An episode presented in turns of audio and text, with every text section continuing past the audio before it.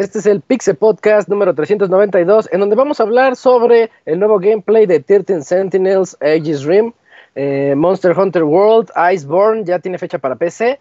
También Darksiders Genesis ya tiene fechas de lanzamiento. Ubisoft nos trae la mala noticia con más retrasos y pues también tenemos un retraso importantísimo por parte de Sony. En la sección de reseñas vamos a tener a Ghost Recon Breakpoint por parte de Hugo y de Yooka-Laylee and the Impossible Lair por parte de Eugene. Todo esto y más en este Pixel Podcast número 392.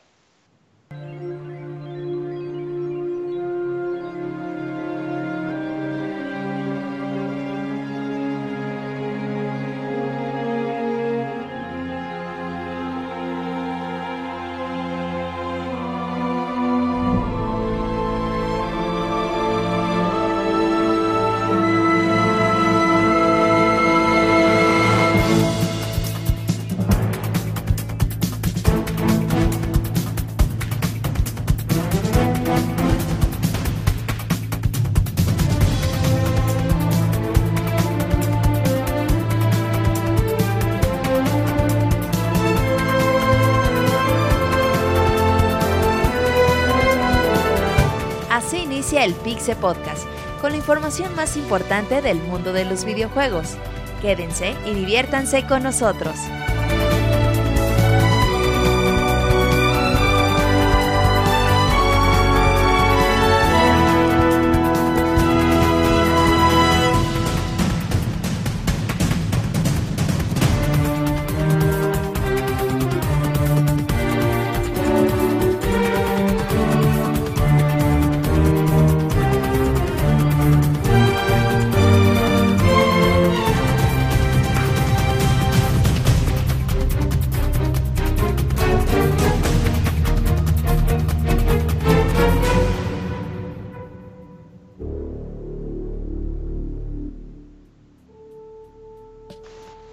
Sean bienvenidos todos a este Pixel Podcast número 392. Yo soy Isaac y vamos a platicar sobre videojuegos en las próximas dos horas y media. Para eso aquí están mis amigos que me acompañan semana a semana en este Pixel Podcast. Quiero comenzar saludando al Cams. ¿Cómo estás, Cams?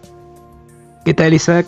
Muy bien, pues aquí una semana más con lo mejor en notas de la semana de videojuegos y con buenas reseñas para que estemos atentos a lo que viene ya ahora que está iniciando, ¿no? Ya la nueva, con la temporada de fin de año de lanzamientos. Sí, ya estamos entrando a la época fuerte. Ahorita vienen estos juegos de las reseñas, ya viene, este, este viernes viene Luigi's Mansion. Sí. Luego la otra semana creo que ya viene The Dead Stranding. Y así nos la llevamos, también ya salió COD. Ya salió Call of Duty. Entonces, este, pues hay, hay para todos. Sí es. Eh, también aquí nos está acompañando el Dakuni. ¿Cómo estás, Dakuni? Buenas noches. Hola Isaac, buenas noches. Buenas noches a todos. Pues bien, aquí otra vez para dar las notas importantes de la semana. Unas que me decepcionan, otras que me ponen contento, pero ya hablaremos de ellas más adelante. Bien, perfecto. Sí, tenemos noticias muy variadas y generalmente decepcionantes este día. Eh, también nos está acompañando por ahí Eugene. ¿Cómo estás, Eugene? Buenas noches. Buenas noches, amigo Isaac. Muy bien. Ya ocho programas para el super programón 400. sí. y, yo creo que hablo, que hablo por muchos de nosotros que ya la Takuni se está transformando como el güey al que ningún chile le embona del podcast. bueno. ¿Prefieres ser ese o al que le monan todos Ninguno de los dos. Ninguno de los dos. yo, te di a elegir. Eh, también tenemos aquí al Pixemoy. No sé si ya arregló sus problemas de audio. ¿Qué vales, qué vales, Moy? ¿Qué vales, qué vales, Simón? Ya aquí, ya esperando la, la, venida de, de Panzo Claus para ver qué nos trae, que, que me traiga un, pinche manual de cómo aprender para ya no hacer apuestas porque nomás no aprendo. Eh, pero sí, ¿qué, ya ¿qué has perdido, Moy, en apuestas? Aparte no, de un pues te digo que... que te compraste a ti mismo, güey. No, pues sí, güey. Pues acuérdate que siempre que apuesto algo de videojuegos acabo perdiendo, güey. Estaba haciendo cuentas, güey.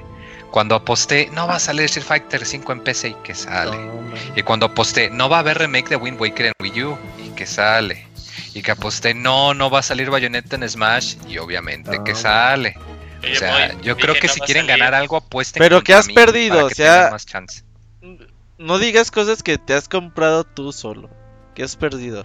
No, no, no, o sea, me refiero en general, de que yo cuando apuesto en algo siempre le voy al que acaba perdiendo. apuesta por un nuevo Suicoden. Oye, sí, para que suceda. que no, va a salir Persona 5 en Switch, ¿no? Por favor. Tienes razón. igual, y, igual y por eso no salió. Me, tuve que hacerles enfoque, gracias. Ah, ¿te acuerdas, Isaac, cómo enfadaban, güey? Persona 5 nunca va a salir en Switch. Tienes razón. Vamos a hacer la prueba entonces. Tarde o temprano, ya verán. Eh, y bueno, ya lo escucharon, ahí también está el Robert. ¿Cómo estás, Robert? ¿Qué estás? Muy bien, un saludo a todos los que nos escuchan. Pues sí, aunque falten ocho programas para el podcast 400, faltan como dos meses y medio, tres meses todavía. O más. Sí, porque... Así que no se emocionen De hecho, estamos a finales de octubre, faltan cuatro programas para finales de noviembre. Pero descansamos uno. Y luego descansamos uno, ajá. Todavía le falta. Todavía le cuelga. Y por ahí de febrero vamos a llegar. Todo listo para el aniversario de Pixelania en el 400 también. Que va a ser en casa del José Cano, que ahí está en el chat. Un saludo a él, que gracias por aportar su casa para ir. Con tamalitos, porque vamos a festejar el día de la Ah, güey, ahí va a haber caviar y todo el pedo, güy. Tamales, de caviar. Tamales de caviar. Con, con, bolillo con ajonjolí, güey. Porque ese corriente es súper no. Por fin van a comer calientito. ahí, gracias al Cono por invitarnos. Sí, muchas gracias, Cano. Eh, y bueno, pues esas, esas son las voces que van a. ya lo vi. Aquí no son bienvenidos. Pero esa es su forma de invitarnos. Eh, y bueno, esas son las voces que van a escuchar en estas dos horas y media de programa. Vámonos a la sección de noticias, donde vamos a platicar de unas cuantas. Eh, de unas cuantas notas que salieron la semana pasada.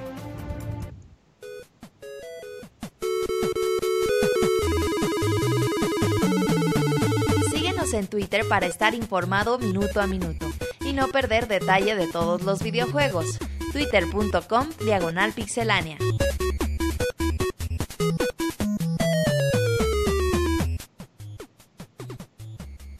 Ya estamos por acá y es hora de que Robert nos platique sobre 13 Sentinels Aegis Rim, juego de Vanillaware. Vanillaware, Robert, ¿es el, ¿son los de Dragon's Crown? Sí, así es. ¿Muramasa? Son de Muramasa. Sí, Muramasa, Odin Sphere.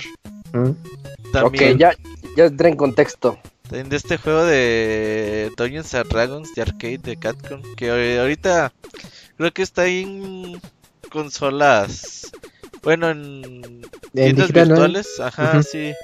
Ahí para que lo colección de Capcom de sí, Ups. así es. Este juego sale ya el 28 de noviembre en Japón después de años y años esperarlo. Eh, y trae todo este estilo de Vanillaware con un diseño de personajes muy muy cabrón. Eh, de diseño de escenario, la iluminación es muy muy buena. Eh, la parte mala es de que este juego por ahora pues, no tiene fecha en Occidente, a como es Vanillaware y el trabajando con Aclus, pues quizás por allá en finales del próximo año, si bien nos va.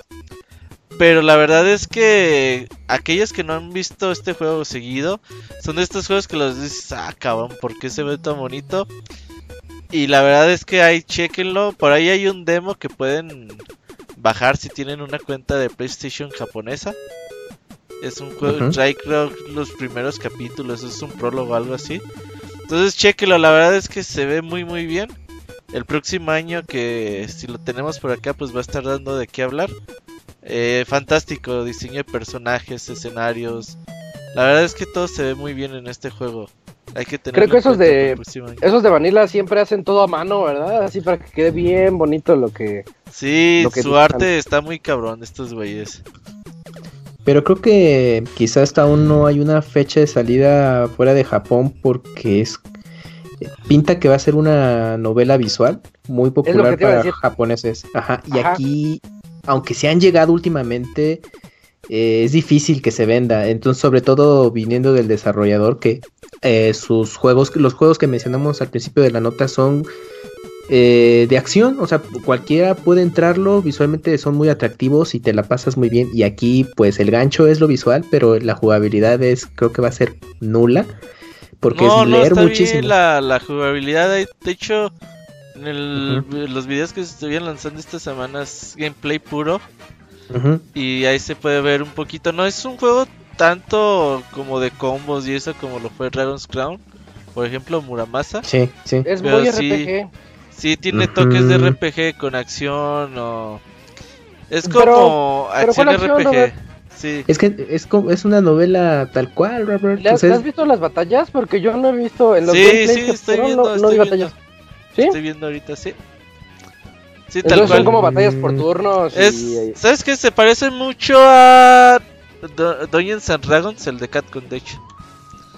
Oh que tienes así como tu circulito de pues si quieres atacar magias y todo ese ese rollo y puedes atacar en tiempo real y peleas así como con dragones, o sea, tiene un pedo así como medieval.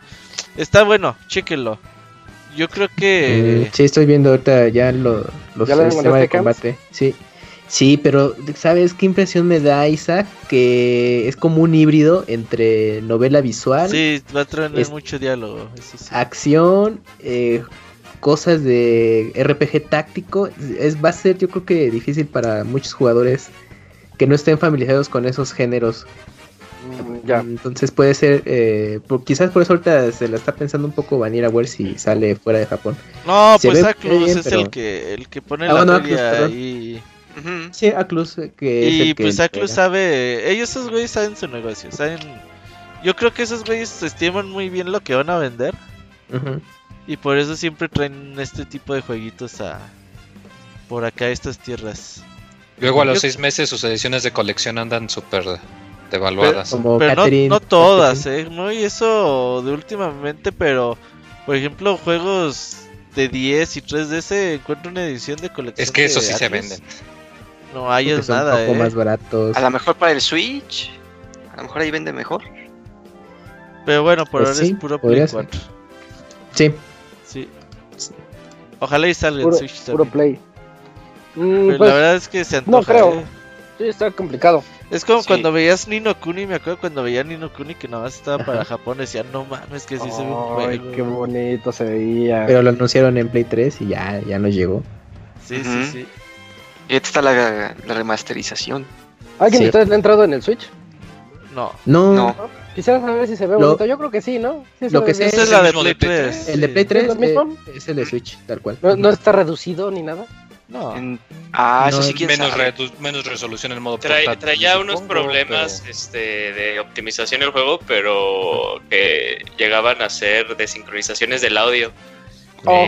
de, los personajes, pero luego se repetía y que si era muy, bueno, cuando recién salió que si era este pues, notorio. Si era muy frecuente que pasara eso. No sé si ya lo arreglaron.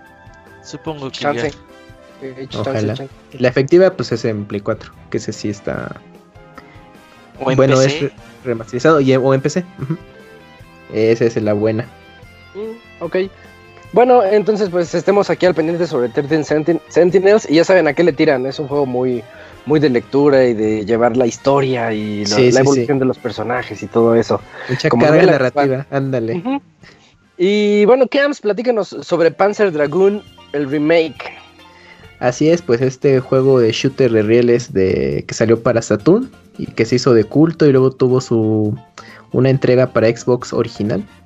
Eh, pues estará de vuelta al menos en la temporada de invierno y también eh, actualizaron que el juego estará disponible en PC, además de, Switch, como originalmente se anunció. Y pues eh, incluirá una edición física, pero por eh, Forever Entertainment, en el cual no han dado más información más que este anuncio, ¿no? De que sí podamos contar con la versión física del juego para los coleccionistas o amantes de la serie entonces, pues tendremos que estar muy pendiente.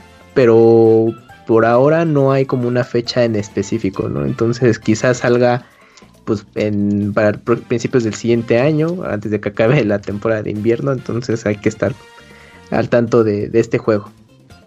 Y pues nada más. Puede sorprender de repente. Sí, yo tengo muchas ganas a la serie. es, es lo que iba a decirte, Robert. Este juego es como para ti. Sí. Es un público en específico, Isaac. el, el, de navecitas y disparos. exacto, es para los que les gusten los shooters. Y si tuvieron interés en, conocer el, eh, la, serie en su momento, o que simplemente les guste, o que si lo jugaron y quieran revivirlo, pues para ahí está este, este remake. Es para aquellos que les decepcionó leer en Play 3. es diferente. Nada. De hecho, dato curioso es que en la versión de Xbox de la secuela que se llamaba Panzer Dragon Horta, uno de los extras es que cuando acabas el juego en cualquier dificultad puedes jugar el, este Panzer Dragon, el, primerito. Y de hecho, este juego, el Horta, es compatible con eh, Xbox One, tiene compatibilidad, eh, ah, retrocompatibilidad. Entonces, este, pues ahora sí que si tienes tu Xbox One, puedes conseguir ese juego para correr en juego de Saturn que está emulado dentro de un juego de Xbox que está corriendo dentro de tu Xbox One.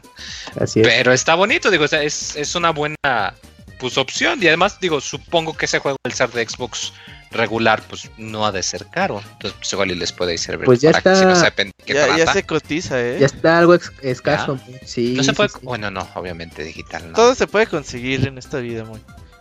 No iba a decir digital. A lo mejor pues sí. Igual, ¿eh? ¿no? En, ah, sí, por la tienda de, Xbox? quizás, a lo mejor en Xbox Original ande por ahí. Puede ser. Pero sí, el físico de Xbox ya es difícil de conseguir. Yo no sé si lo tengo o no, no estoy seguro. Seguro hasta lo tienes dos veces conociéndote. no, es que una vez le compré como 600 juegos son primo, güey. Pura basura, la verdad. Pero venían buenas joyitas de, y ahí venían unos juegos de Xbox y creo que ahí estaba un Outball y... Ah, está bueno. Y el Panzer Dragon, pero no estoy seguro. Ese Panzer Dragon en algún momento rondaba así en tiendas eh, pues bastante barato, ¿eh? Porque Como pues, era... de GameCube. También, sí, y ahorita ya es raro. Pinche bueno, portada fea, güey. yo decía, esa portada, ese juego, ¿cuál es? Y ¿Por qué tiene portada? ¿Por qué tiene letras japonesas y ya? y nunca lo compré, güey, duró años sin ah, ese juego. Todo mal, Robert. ya, Ahorita, lo eh, ya, lo Me lo regalé la versión de, en una Navidad. La versión de Dreamcast es rarísima y la de GameCube eh, no tanto, pero sí ya se está cotizando ya con el paso del tiempo. Ahorita que Robert mencionó a Leir, eh, ¿ustedes sabían que los desarrolladores se enojaron tanto me mandaron cartas de. Es que no entendieron en nuestro juego. Cuando salieron las reseñas, sí. Lo que pasa es que no le entendieron. Creo que sí me acuerdo. ¿Cuál era el pedo de ese juego? Te habían indicado. Es que se, se, jugaba con puro. Con el movimiento, sí. Para, para, mover al dragón, así como que tú lo mueves hacia adelante, hacia, como si lo domaras, no sé. Y pues sí, pues obviamente no le entendieron. Nadie le entendió. No se mueve y los llevó a la, a la ruina. Ajá. sí, porque después de está en ¿eh? Ah, sí está. Uy, pues ahí aprovechen, muchachos, para conocer. Y ya no, ya no le gastan, ya lo, ya pagaron su membresía. no. Oye, en notas así como alternas, el eh, salió un tweet de, de Resistance, ¿no? Ah, no lo vi, sí lo vi, ¿no? ¿No lo viste? Eh, ¿quién, ¿Quién lo desarrolló? ¿Se me fue el nombre ahorita? Eh, Insomniac. Insomniac. Insomniac, sí, Insomniac tuiteó, este, presiona F para pay respect. Y, y salió la imagen de Resistance 2. Y así todo, decir? todo Twitter se volvió loco, ¿no? Para Play 5, para Play 5. Pues quién sabe, pero como todo Twitter, no mames, ¿cuál todo Twitter? Todo Twitter era trending. Ahora van a sacar como que un trailer que se va a ver así súper más cabrón que el primero que, que, salió. Y tampoco va a salir. Pero no, no, no has visto que suelen tuitear ellos, güey, para para saber. Han estado eh, tuiteando mucho, muchas cosas de sus juegos pasados últimamente. han estado recordando cosas como Ratchet and Clank, este, Pyro. Que fueron 15 años de un juego de Ratchet and Clank. Ajá, han estado tuiteando varias cosas y salió ese del de Resistance. Pero yo pensando, ah, pues seguramente salió por estas fechas o, ya va a cumplir años o se están burlando de ellos mismos, no lo sé. Fue bien raro. quizás las tres. Lo que sí es que al parecer ya se vi un tweet, ya tiene dos semanas, no una, de los de Sekiro, ya no tarden a ver. DLC. Ah, que el DLC, parecía que viene el DLC. Así que pero ni dicen nada, nada más ponen una imagen y ya con eso alocan a la gente. Pues es que es From Software, nunca dicen nada, nomás te ponen una imagen y ya. De pronto sale el juego, ahí está.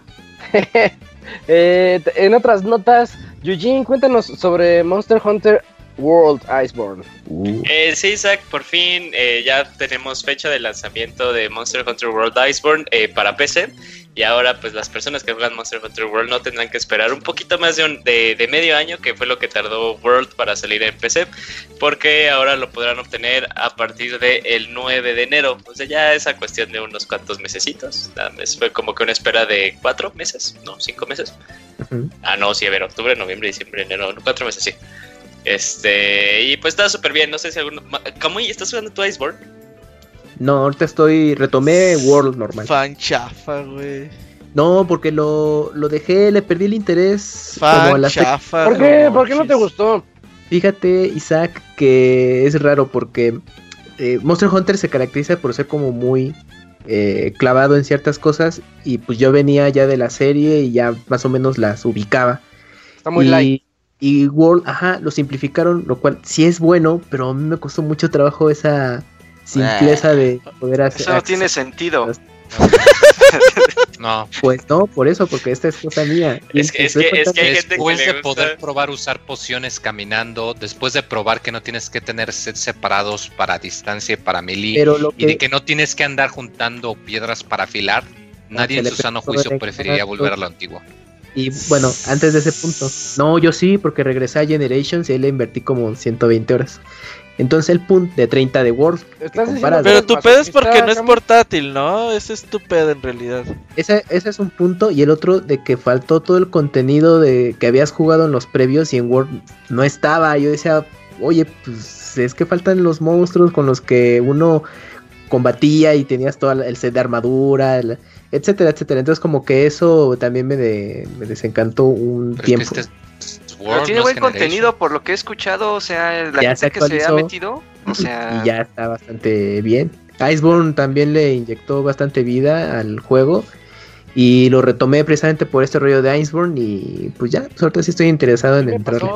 Me pasó eso que dices ¿Mm? con Madden. Ah, poco, a ver. Sí, ¿Tú juegas Madden? Sí, claro. los deportes me laten, Madden, los NBA. NBA. Ajá.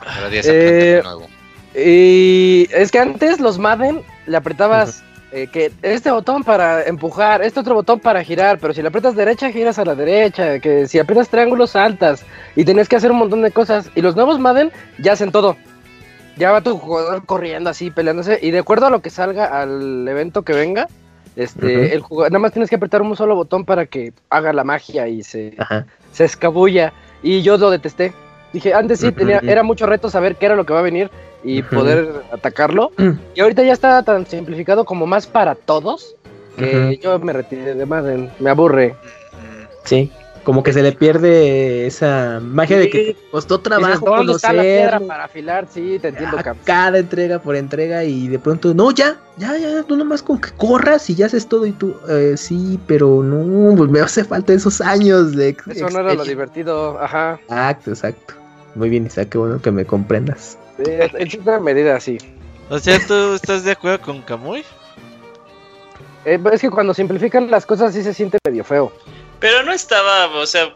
Pero a mí me gusta no Monster Hunter. Simplificado, no estaba simplificado hacia tal grado que quiera se rompió el juego y toda la experiencia, ¿no? O sea.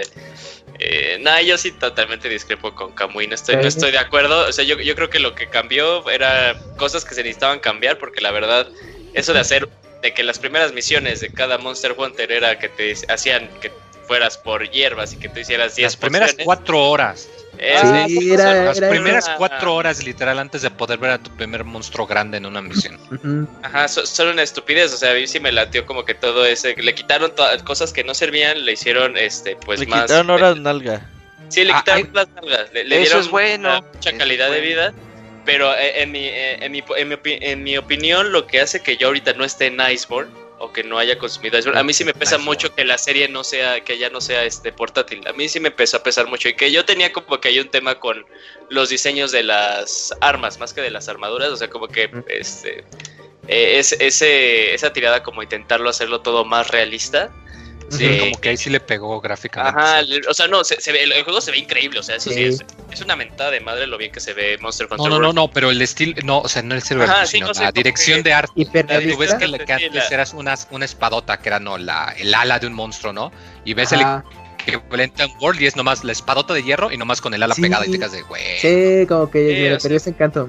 Sí, como que le quitaron ese, como que ese, ese esa libertad que le daban a los diseñadores de, de, crear así cosas totalmente absurdas. De hecho, una de las armas, creo que de la lanza, era tal cual un tiburón y un este como un escudito de quien había cosas muy graciosas y eso lo quitaron y eso a mí fue lo que hizo que, que lo dejara de jugar aparte porque el endgame para mí en Monster Hunter World eh, ya luego caía absurdamente lo repetitivo y que ya no tenía sentido, porque ya era tal cual como un loot box, o sea, un loot box súper disfrazado, en el que ya, este, pues era así de, a ver si tienes suerte que te salga una gema que necesitas. Ahorita lo que yo he leído de, de, de Iceborne, sí quitaron todo eso, o sea, escucharon todas las cagas que tuvieron, algunos de los diseños de las, de las armas están muy, muy, muy cabrones, el regreso ah. de monstruos que pues son súper queridos por toda la gente. Este, y que pues sí, el endgame sí está muy bueno, sí, sí, sí hace que la gente pues le invierta muchas horas y que puedan obtener y tener sets diferentes, que eso era lo que muchas personas de World se quejaron, los fans, fans, que llegaba un momento en el que pues ya los sets se quedaban muy estancados y pues todo, veías a todos con el mismo set, y en esta ocasión pues ya ves mucha diversidad. O sea, de jugar Monster Hunter por Julio. Ah, eres bien chafa, Robert. que quede muy claro. Pero lo que porque me iba a invitar a jugar Fer y nunca me invitó a jugar.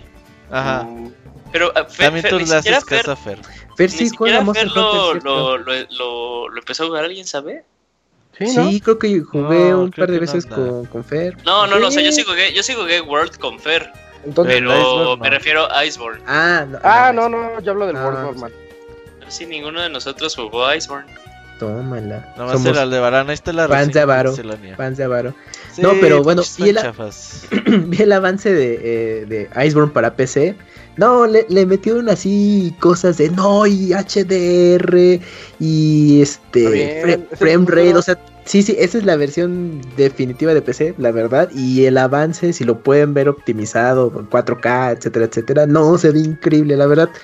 Yo vi ese avance de Iceborne y dije, no, le, quiero entrar a, Iceborne ya una vez que, que termine ahí algunos objetivos de World, pues para ya entrarle. Pero los que jueguen totalmente en PC, sí, espérense y va a valer la pena entrar sí, de hecho, a Monster Hunter. De hecho, cuando salga Monster Hunter en PC, eh, de hecho creo que va incluso a, coincidir con el con este roadmap que tiene planeado Capcom de lo que van a sacar de aquí, creo que hasta como primavera del 2020.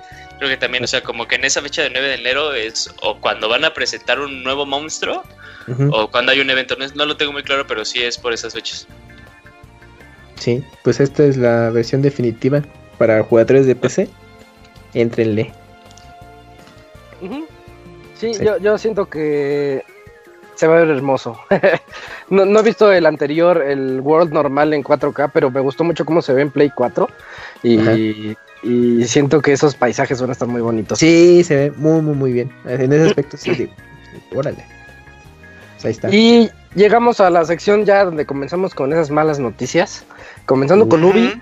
Ubisoft nos tiene este nos tiene noticias tristes eh, sobre retrasos y pues Dakuni, platícanos sobre estos. Sí, pues fíjate que también Ubisoft se unió a esta legión de retrasos y, y, anunció que tres de sus juegos van a ser retrasados. El primero y el que posiblemente más duela es el de Watch Dogs, que está planeado para el 6 de marzo de 2020 y pues, o sea, no han dicho una fecha de hasta cuándo va a ser su lanzamiento, pero ya no va a ser eh, durante esas fechas. También el que anunciaron que van a retrasar es Rainbow Six Quarantine. Estaba bueno. Que igual, ajá, que igual va a llegar en algún. Ándale, ajá. Sí, vi un poquito de los trailers.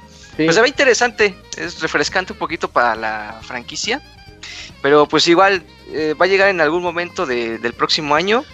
Y este juego de Gods and Monsters, que igual está planeado para ser lanzado el 25 de febrero, pero ya no hay fecha este, de lanzamiento, incluso aún no se sabría si incluso podría llegar el próximo año. Yo creo que sí, porque si ya tenían una fecha para febrero, pero a lo mejor lo retrasan para para verano, no lo sé. Es que tal vez tal vez no quieren que se empalmen tanto.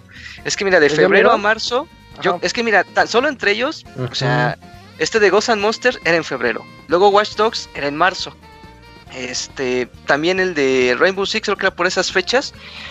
Yo creo que porque mira, The Last of Us también mm, yo creo que tiene mucho que ver porque hace dos semanas se anunció que llegaba para marzo. Agitó las jaulas. Ajá, y, volvió locos a todos y les, los volvió a trolear porque, ajá, pues ahora me retraso yo también. O sea, como que los anda cazando a todos ellos. no, pero ahí pues, es por de desarrollo, ¿eh? Ajá. Oye, pero el que, sí se me hizo raro fue el de Watch Dogs. No, no se sí, ¿eh? mucho, pero es su carta fuerte del otro A mí el que más me duele es el Gods and Monster, ese Breath of the Wild con... Es? es el Breath of the Wild con... Con cosas griegos, ¿no? Algo así. Ajá, ándale. Oh, más o menos, más o menos lo Es el que anunciaron en el E3. Sí, fue el último juego. Fue de los últimos juegos que anunciaron, ¿no? Eh, eso estoy 100% seguro que lo hicieron porque querían que también saliera la versión de Switch al mismo tiempo y la versión de Switch no estaba saliendo chida. Oye, lo que sí es que. Pues si retrasan estos, ya ni quiero pensar qué va a pasar con Beyond Good and Evil 2, güey. Play 5, para Play 5 salen. Sí, ajá. Ese sí para que veas. Ya no creo que sea ni, ni multigeneral. O igual y sí. Intergeneracionales. Uh, todo va a ser multigeneracional durante 2-3 años. Va a salir para todo. Eh, eh, lo que agarran vuelo. Sí. Y bueno, pues para los que estaban emocionados por Watch Dogs, yo creo que es el que más duele. ¿Hay alguien emocionado por Watch Dogs? Así Pues no. Isaac. Isaac también. No, no yo me creo que gorda la viejita esa. o sea, lo ah, más chistoso no te gusta. Era una viejita trans, ¿no? Es que mira, no lo sé. se ve un poco divertido, pero a la vez se ve muy engañoso. Yo no les creo eso de que puedes controlar a cualquier ciudadano. No, eso sí, no les creo esto que esté divertido el juego. Eso sí pasa. E, es que siento que va a haber truco ahí, o sea, no siento que vaya a ser tan tan libre como ellos dicen. Como en Driver, ¿te acuerdas del último Driver que te ah, daba chance de teletransportar tu mente a otros Ah, pues va a ser algo parecido, o sea, van a decir, vas a poder utilizar cualquier personaje, pero en realidad técnicamente va a haber como 20 perfiles y te va a 20 clases diferentes. Eso, eso ah. es lo que dice el Moy, eso. Sí, eso es a lo que le tiro igual. Julio sigue comiendo muy bien, Julio. Perdón. Pues sí, no, no, no creo que emocionara mucho Watch Dogs. De hecho, yo ahorita con Ubisoft tengo el problema de que todos sus juegos se están pareciendo un montón. Ya lo platicará ahorita Hugo en su reseña de Ghost Recon. Eh, y, y no sé, como que está cayendo de mi gracia un poquito. Ubisoft tiene estas altas y bajas muy cabronas, ¿no? Es que yo era muy fan de Ubi, Ubi me gustó mucho el Wildlands, Ghost Recon Wildlands. Dije, está padre, es un, es un buen concepto, mundo abierto, táctico y todo eso. Me gustó Far Cry, el 5, y dije, bueno, se siente igual a los otros, pero está chido. y luego juego de Division 2 y digo, bueno, está bueno. Pues tal vez me decepcionó al final, pero, pero está bueno el juego. Está bueno. Y dices, esos tres juegos son lo mismo, nada más uno es en primera persona. Sí, por eso hacen tantos juegos a la vez, güey. Uh tiene ahí el motor. Sí tienen sus templates muy definidos, Pero tiene razón Robert, o sea, luego como que Ubisoft entra en esta, como que en estos ciclos, ¿no? Como que es así de, ah, es el ciclo en el que todos dicen, ah, es lo mismo, pero pues luego sacan juegos muy interesantes. ¿Qué tal? El Rainbow Six, Julio. El Rainbow Six era, se veía bien. Ah. ¿Cuál Billón? Pues Beyond Good and pues es el único como que podría romper ahorita ese, esquema. No, va a tener drones. Que va, a tener drones para que tome no, va, nos van a impresionar con algo así, como que la evolución del, del UV art. Acá, bien loco. Oh, con cel shading UV artesco. Híjole, eso estaría increíble. Pero ya, ya, murió, ¿no? Ese pinche motor gráfico. Sí, Para juegos móviles. Eh, ajá, para juegos móviles. ¿Qué tal si en realidad eso de que. Ah, ¿cómo se llamaba este RPG que tenían? El de. Child of Light. Child of Light. Child of Light. Si era, en serio. Oh, pues habían dicho que sí, luego ya dijeron que no. No, no, que no fue troleo, pero ¿qué tal si fue este para desviar la atención? O quizás no pasó la prueba de calidad y dijeron, híjole, no se ve chido, mejor no. Había un juego en, Xbox publicado por Ubisoft. No sé qué estudio indie lo hacía, era como indie, era como un juego era como Metroidvania, eh, Metroidvania sí, como un Prince of Persia combinado con elementos de Tron y el Bullet Hell. Está muy padre. Es, el, es, es donde cambian de color. sí, sí, sí, Era como Metroidvania combinado con Ikaruga. Y... me suena, me suena. Estaba interesante, no tan bueno, pero estaba. A mí me gustó mucho. Sí, te lo echabas en un día, estaba muy, muy interesante, sí. Y sale uh, el remake HD. ¿Cuál? De Outland. Ah, de Outland. Y bueno, ya dejando atrás estas notas tristes, tenemos la nota más triste y que... ya nos spoilearon, ya nos spoilearon. Ya la spoileó Dakuni, pero ahorita vamos a platicar de esa. Eh, me, sorprendió, hablando de esta nota, me sorprendió que no hubiera tanta gente enojada y qué bueno, qué bueno, porque recuerden que siempre los retrasos pueden ser para bien o generalmente son para eso, para no sacar basura, como el caso de Doom, que ya venía Doom en estas semanas oh y que nos lo atrasan para el otro año, entonces sí nos dolió, pero dices, va, échenle ganas y pues confiamos en que le va a salir un buen juego. Bueno, pues ahorita se retrasó The Last of Us parte 2. Eh, ya se hizo todo un show para mostrar que iba a salir en febrero de 2020, 21 si no me equivoco. Y de repente, dos semanas, tres semanas después, dicen, no, ¿qué creen? Este, se, retrasa el juego para el 29 de mayo. Y hasta este Neil, ¿cómo? Neil Drunkman se llama. ¿El chinitos? ¿Cabello largo? Neil Hombre Borracho. Sí. él, este, eh, él dijo, el, pues el desarrollador principal, el director del juego, sacó una carta disculpándose con los fans, dice pues sabemos que hicimos todo un show mediático para que ustedes se emocionaran por febrero y por The Last of Us 2, pero queremos garantizarles la mayor calidad posible y nos dimos cuenta que pues los tiempos estaban muy limitados y vamos a posponerlo hasta mayo.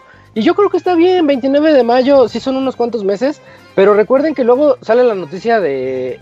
Ay, se me olvidó el nombre, tiene un nombre esto, de que están como esclavizando a los desarrolladores y ah, sí, sí, la explotación. Tiene, tiene un crunch, algo así, ¿no? El crunch, el crunch. Sí, el crunching. Que, y después decimos, no, es que Rockstar es malo porque los esclaviza y... Pero es que son los tiempos a los que tienen que cumplir. Todos Entonces, los programadores son esclavizados. Todos. Pero es bueno, ¿no? Digo... No, no, no es bueno, no es bueno. No, no, no, yo hablo de tú porque sales tú porque la una ya estás en tu casa. sí, se vuela la mata. ¿Este qué? ¿Los demás no llegan a la una a su casa? Yo creo, mira, yo creo que lo que pasó fue así de hicieron su evento y todo el pedo y a las dos semanas le dijeron, güey, oye, güey, eh, no he visto el código que mandaste el otro día. Ah, chinga, pues ya te lo di, ah, güey. Sí, sí, sí. No, güey, no me lo has dado, güey. Eso se les había perdido cuatro o cinco meses de trabajo. No, güey, yo no lo vi, güey. Así de que no respaldaron algo, güey, valió verga. Oye, no mames, ya dimos la ficha de salida, ¿qué pedo? Sí, algo pasó allá adentro. y seguro, a ver, a ver, pásame el archivo. Pásame el archivo, ya sí, lo no, les, les, pasó algo así súper raro, porque si tienes, por más, o sea, eso de que, ay, vamos, necesitamos más, más tiempo y eso pues no lo identificas a las dos semanas de haber dicho cuándo va a salir el juego. Sí, o sea, pues por ejemplo, el caso de Doom, pues cuánto se tardó, medio medio año para decir, ay, siempre no, ¿no? Pero sí, Tres semanas antes del lanzamiento. Sí, tenemos que admitir que, o sea, como que está muy cagado que sí fue muy dos semanas, ¿no? Que creo, que incluso no fueron tres, fueron dos que había salido. Pero sí, de seguro tuvieron ahí algo con su con su git Estaban revisando el, repositorio del código. Eh. Estaban viendo el organigrama. Les ha de haber afectado al ransomware, güey, como al Locuni. y ya. O tal vez todo... güey, afectó esa empresa con ransomware, güey. ¿Tenías ransomware, Dakuni? Sí, por ver. Esa no me la supe. Y ya, ya hasta se puso mute porque está, tiene un NDA. No puede hablar. Oh, Ajá. Aquí, aquí está, es privado, tu cuenta. Así les pasó a. Así le pasó a Naughty Dog. O tal vez en realidad era parte de un plan mayor y, y en realidad esa fue. diciendo multiplayer? No, yo estoy diciendo que en realidad. a lo mejor sí, güey. Ay, de tu pinche multiplayer. a lo mejor, eh. Puede que sí. Eh. Oigan, a lo mejor el multiplayer no estaba quedando tan bien. es que no iba a haber, no iba a haber. Y la gente se enojó. Ay, como dos personas. Yo no, vi que, yo no vi que se enojaran tantos, o sea, solamente los que los, hipsters. Es que pues ya ves que dice Isaac que se enojó todo Twitter, entonces así de... Todo ah, Twitter estaba así en una revuelca. Es la, es la medida de ahora y no, ¿para qué quieres? Es la medida de ahora. Pero lo que este retraso pues les tumba el, cerrar el año fiscal, ¿no? De... Sí, claro. pero, pues, pero es un juego que va a vender bien, o sea, de todos modos. No es como que se no es como que el Sony necesite cerrar con un juego el año fiscal. el, único ganón de, esta noticia es Doom. Y Animal Crossing. No, Animal, pero Nintendo es su, es su, es su universo separado, ¿no? a lo mejor le dio miedo a The Last of Us competir con Animal Crossing. No, mira, es que era Animal Crossing. Le dio miedo a competir con Doom y Animal Crossing. Oigan, no. zombies que me gusta tanto, Dying Light 2 sale también por ahí, ¿no? En el trimestre. febrero, ¿no? Ah, sí, sale por... No recuerdo bien, pero sí salía en 2020. Yo creo que esos también dijeron, uff, ya la, ya la hicimos porque... Las ventas. Tienes, tienes Dying Light y tienes Last of Us 2 y pues ya valió. Eso sí que bueno por los de Dying Light, porque el uno está chido, entonces pues qué bueno, qué bueno que les dieron chance de respirar. Precisamente. Pues hasta mayo.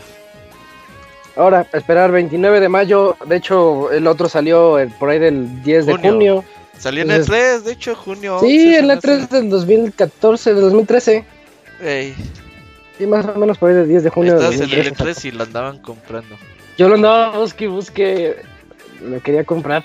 Sí. Y. Bueno, ya pasando a otra nota, Moy, cuéntanos sobre los juegos clásicos de Disney.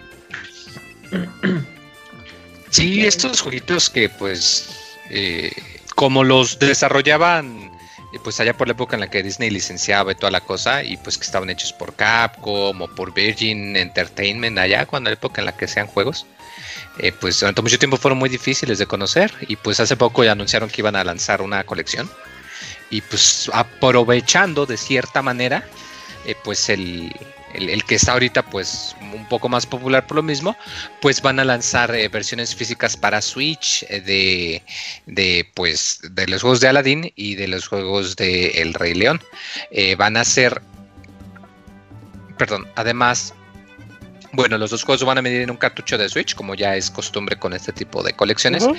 Pero además van a sacar también los cartuchos. Pues ahora sí que si tú tienes tu consola de tu Super Nintendo o tu Sega Genesis o tu este eh, versión de, de, consola de copia que te corre cartuchos, pues también va a tener el juego del Rey León de Super Nintendo y el juego de Aladdin de Genesis. Eh, ya habíamos hablado en otra ocasión pues de, cómo pues que pues el juego de la de Genesis pues tiene una animación más bonita pero que pues muchos de los presentes pensamos que es mejor el de Super. Eh, y esto se me hace algo muy bonito sobre todo porque recordemos que pues Disney como que ahorita ya es un conglomerado enorme que va a dominar el mundo en unos 5 o 10 años aceptémoslo entre ellos y Google. Vamos a tener que elegir bando. Y si te fijas como que últimamente la tendencia de Disney era como que sus digamos, sus franquicias, entre comillas, clásicas, como que ya no estaban teniendo tanta atención, como que últimamente Disney es más que de Avengers, que de Fox, que de National Geographic, que de 3D, que la los live action. Que los live action. Entonces, pues es bonito que pues al menos ya no estén tan celosos a la hora de, de los derechos y todo eso. Recordemos que pues, el hecho de que son de Disney pues ha impedido que estos juegos pudieran salir de cualquier manera. Creo que la última vez que salieron fue el de Aladdin tuvo una adaptación para Game Boy Advance, en la época en la que el Advance estaba ah, teniendo ports de Super.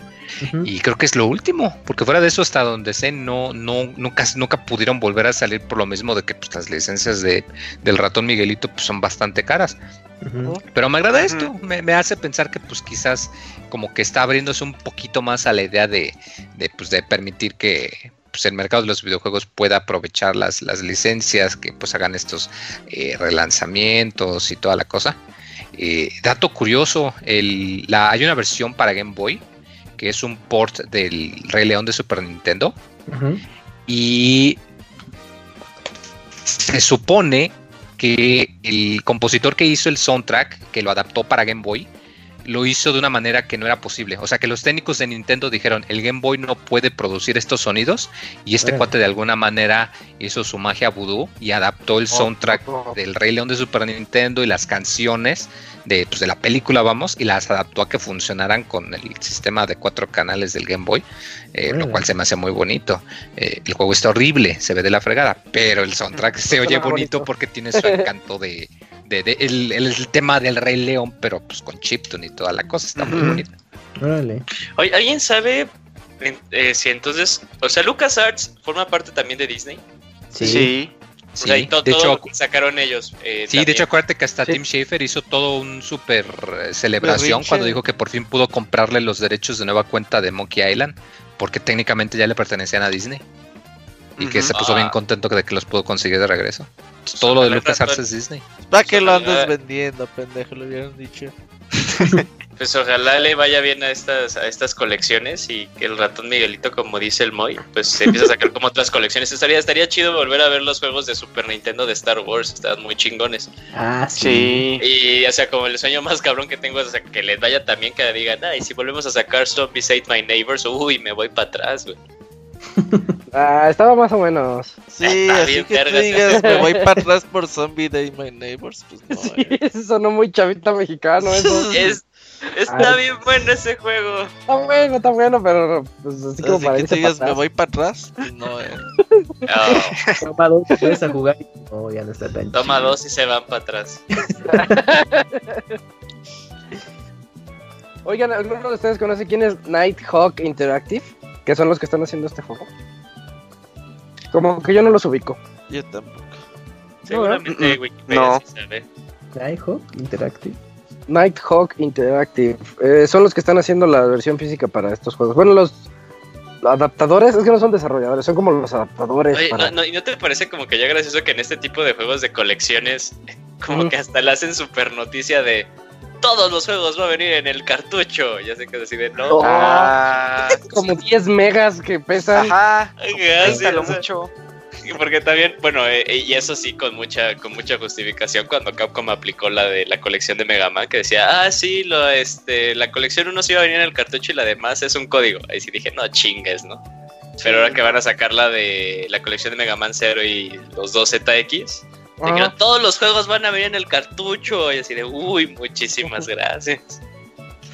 Pues mira, los de Nighthawk Interactive tienen en su catálogo de juegos eh, Dragon Market for Dead, que reseñó Julio, Enter the Gungan. Pero ellos fueron este.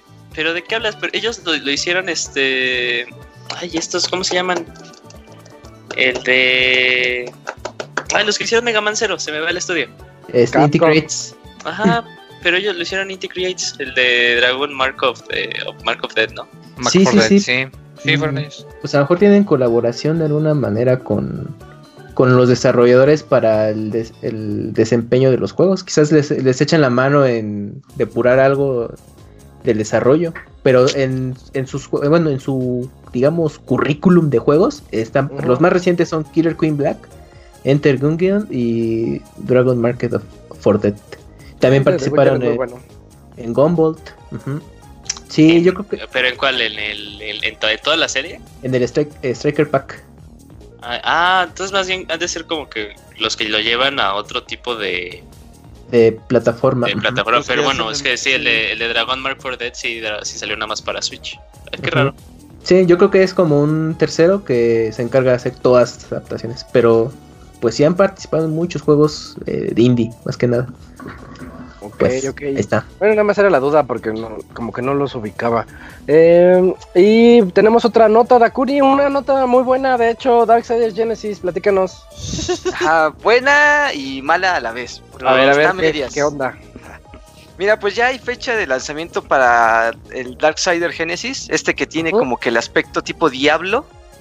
Y, pero la fecha de lanzamiento es para el 5 de diciembre, pero para PC nada más. O sea que el juego va a llegar primero a la PC. Y para lo que es para las consolas PlayStation 4, Xbox One y Nintendo Switch, pues va a llegar hasta el 14 de febrero para que, para que cuando vayan con su novia le regalen el Darksider Genesis y puedan jugar los dos juntos porque se puede jugar en cooperativo. Uf, qué buen regalo. La ideal. Si novia te manda la verga ese día. Tomado si le gusta el juego. Sí, es, es un goti. Ajá para que juntos acaben con las hordas de, demonios y esas cosas. Pero sí, este, pues no sé por qué decidieron hacer esto. Quiero pensar. Está, raro, porque, porque, es que mira, a no ser que le quieran meter muchos comandos así tipo PC eh, al juego, pero no lo creo, o sea, no lo veo viable o porque son tres consolas, o sea, o tienen ahí una exclusividad a lo mejor con las tiendas ahí de PC, quién sabe.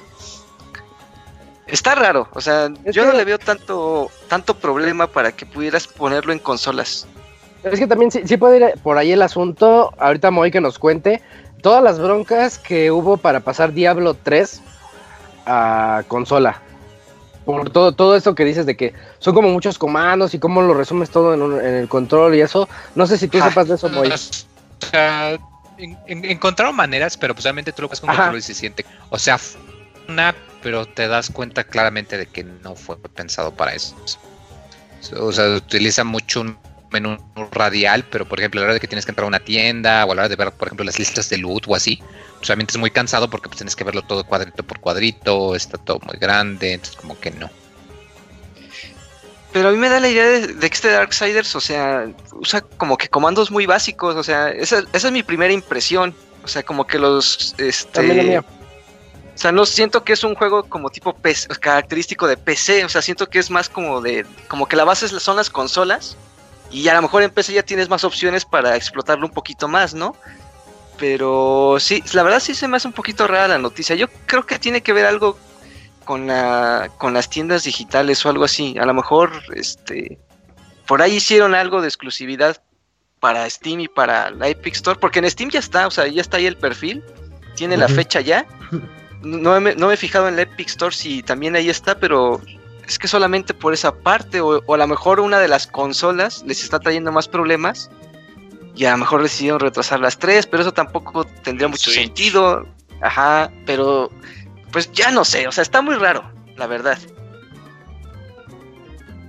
No, yo creo que es que suena más cool que digas que sales el 14 de febrero al 5 de diciembre. Pues quién sabe, pero bueno. Le, funcionó, a Deadpool, le puede funcionar a Darksiders. Ah, cierto. Pues, eh, pues, mira, este estudio que lo está desarrollando son. Eh, ahora sí que es un estudio nuevo, o sea, no, no tendrá mucho tiempo en el mercado más que tres años. Y la primera versión que ellos también desarrollaron fue para, para PC y poco tiempo después salió para consolas. No sé si a lo mejor por el tipo de desarrollo que ellos llevan, tal vez se les hace más fácil primero sacar la versión de PC y ya después adaptarlo para consola. Solamente ahí podría ser que este a lo mejor tuvieron el, mismo inconveniente o algo así. Mm, pues ahí sí, quién sabe, la verdad, está, está, está extraño. A mí sí me gusta la idea. 5 de diciembre para PC. Creo que hasta el precio está reducido, ¿no, Dakuni? Sí, no, no está muy caro. Creo que te dan un 10% de, de descuento aparte sobre lo ya rebajado. O sea, si lo haces preventa te dan como 10% de descuento, creo que ahí vi. Pero no está muy caro el juego. ¿Lo vas a comprar en, en PC y en consola, Dakuni? Híjole, es que en PC me gustaría más. Es que en PC siento que. la pregunta.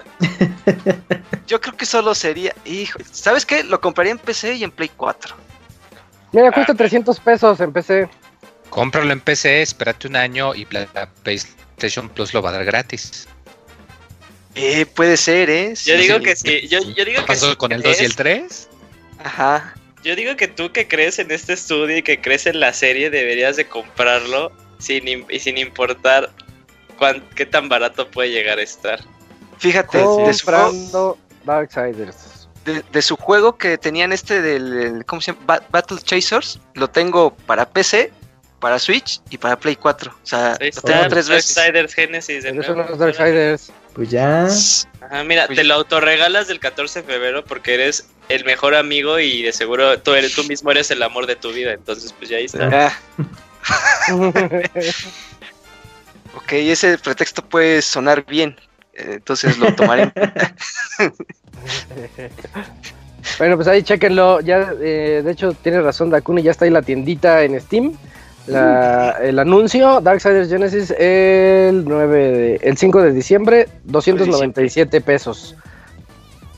Se me hace un buen precio. Para Sí, yo sí le voy a entrar. Definitivo. ¿También lo vas a comprar dos veces? Chance, tengo los Darksiders en todo. Órale. Oye, el, ¿El 1 y el 2 que han salido en Switch ya los jugaste? No. Así ah, que sí tengo ganas de saber qué, qué, tal están, porque yo, yo nunca he entrado a la serie y dije, ah, pues sería bueno. Sí, sí, Entrale, entrale, sí, deben de estar bien, no, no veo ningún problema por eso, es un juego viejito. Y sí, nada, más, nada más de punto Wii U le ponen punto Switch, ¿no? Y ya, jala. Sí, así nada más, le cambian la extensión y ya lo corre. Ajá. Corren cualquier cosa. Ah. Y tenemos la otra nota, platícanos Moy sobre Diablo 4. ¿Qué onda con esto? Pues sí, que al parecer, pues Blizzard le llegó el mensaje de que quizás no todos tenemos teléfonos. Y pues el año pasado ya la gente igual y no se acuerda de que pues, andaban rumores y toda la cosa y pues que anuncian Diablo Immortal, que iba a ser pues, algo de juegos móviles. Y pues se les ocurre anunciado a mitad de la BlizzCon, que es un evento a donde va puro PC Gamer Master Race. Y pues obviamente la gente pues enchiló. Eh, mm. pero, pero últimamente se les han estado, entre comillas, filtrando cositas que pues misteriosamente como que mejoran su imagen y eh, una de estas tiene que ver con Diablo 4 porque en un libro de arte eh, es algo más o menos frecuente que en libros de arte de hecho a veces se filtra contenido eh, y pues el, el, anuncio aparecía en Amazon y pues mostraba una descripción y pues mencionaban pues aquí que va a haber imágenes y toda la cosa Solo va a haber imágenes de Diablo, de Diablo 2, Diablo 3 y Diablo 4. Okay. Eh, y pues, obviamente, pues, todo el mundo sabe que están trabajando en Diablo 4, es como Rockstar, todos sabemos que están trabajando ahorita en Grand Theft Auto 6. Sí. Pero pues obviamente no pueden decirlo así, pues, nomás porque pues, se les filtró o algo. Es muy probable que si haya algo, pues que se vea. Yo sí creo que al menos, al menos, un tráiler de 30 segundos nomás con el logotipo del juego, sí es muy una cinemática. sí, o sea, que nada más te diga un narrador que diga, y de pronto el mal regresó y se ven las flamas y ese logotipo de Diablo con un 4. Ya, eso yo sí te lo creo. Y, está, y con eso bastaría pues para que la gente se, se emocionen por la franquicia. Recordemos que Diablo 3 ya tiene, ¿cuánto tiene? ¿8 años? Ah, ya poco tanto sí, tiene un buen. Sí, Somos güey. Actualizado Diablo con el 3G del Robocode, güey. Pinche de Mayo 15 del 2012. Hace 7 años. Güey, que... Pero sí, o sea, este juego pues ha estado aguantando. Eh, tuvo su expansión, eh, uh Souls, tuvo una clase también más, pero este llegó hasta eso comparado con el con su antecesor, con el 2, no tuvo tanto contenido de expansiones, pero pues tenía que sus ajustes por aquí, que sus cambios de salud por allá, tenía las llamadas eh, temporadas de que te ponía, pues estos son tus objetivos y pues haz este build locochón para ver si los puedes conseguir. Y pues tuvo sus versiones de consola, salió para todo, menos para Vita, porque pues nadie cree en el Vita. Y pues sí, o sea, ya como que ya, ya era tiempo, todos sabemos que iba a llegar el 4, nomás era cuestión de a ver para cuándo. Porque pues ahorita, ahí, ajá. ahorita Blizzard tiene un límite por cuánto bien. exprimir al 3.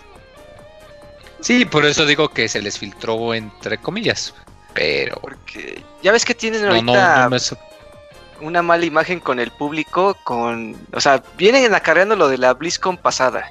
Ahorita tienen el problema de los problemas políticos con China que han estado baneando jugadores, que los no los dejan jugar, este, despiden empleados, narradores.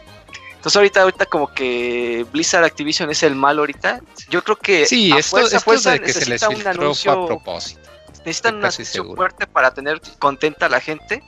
Porque, eso también en acciones se les refleja. Ajá. Sí, y es que además este no es el único juego. O hay otro que no voy a decir porque luego el producer se enoja porque anuncio notas, pero la próxima semana les diremos porque hay otra cosa que se les también medio filtró hace un par de días.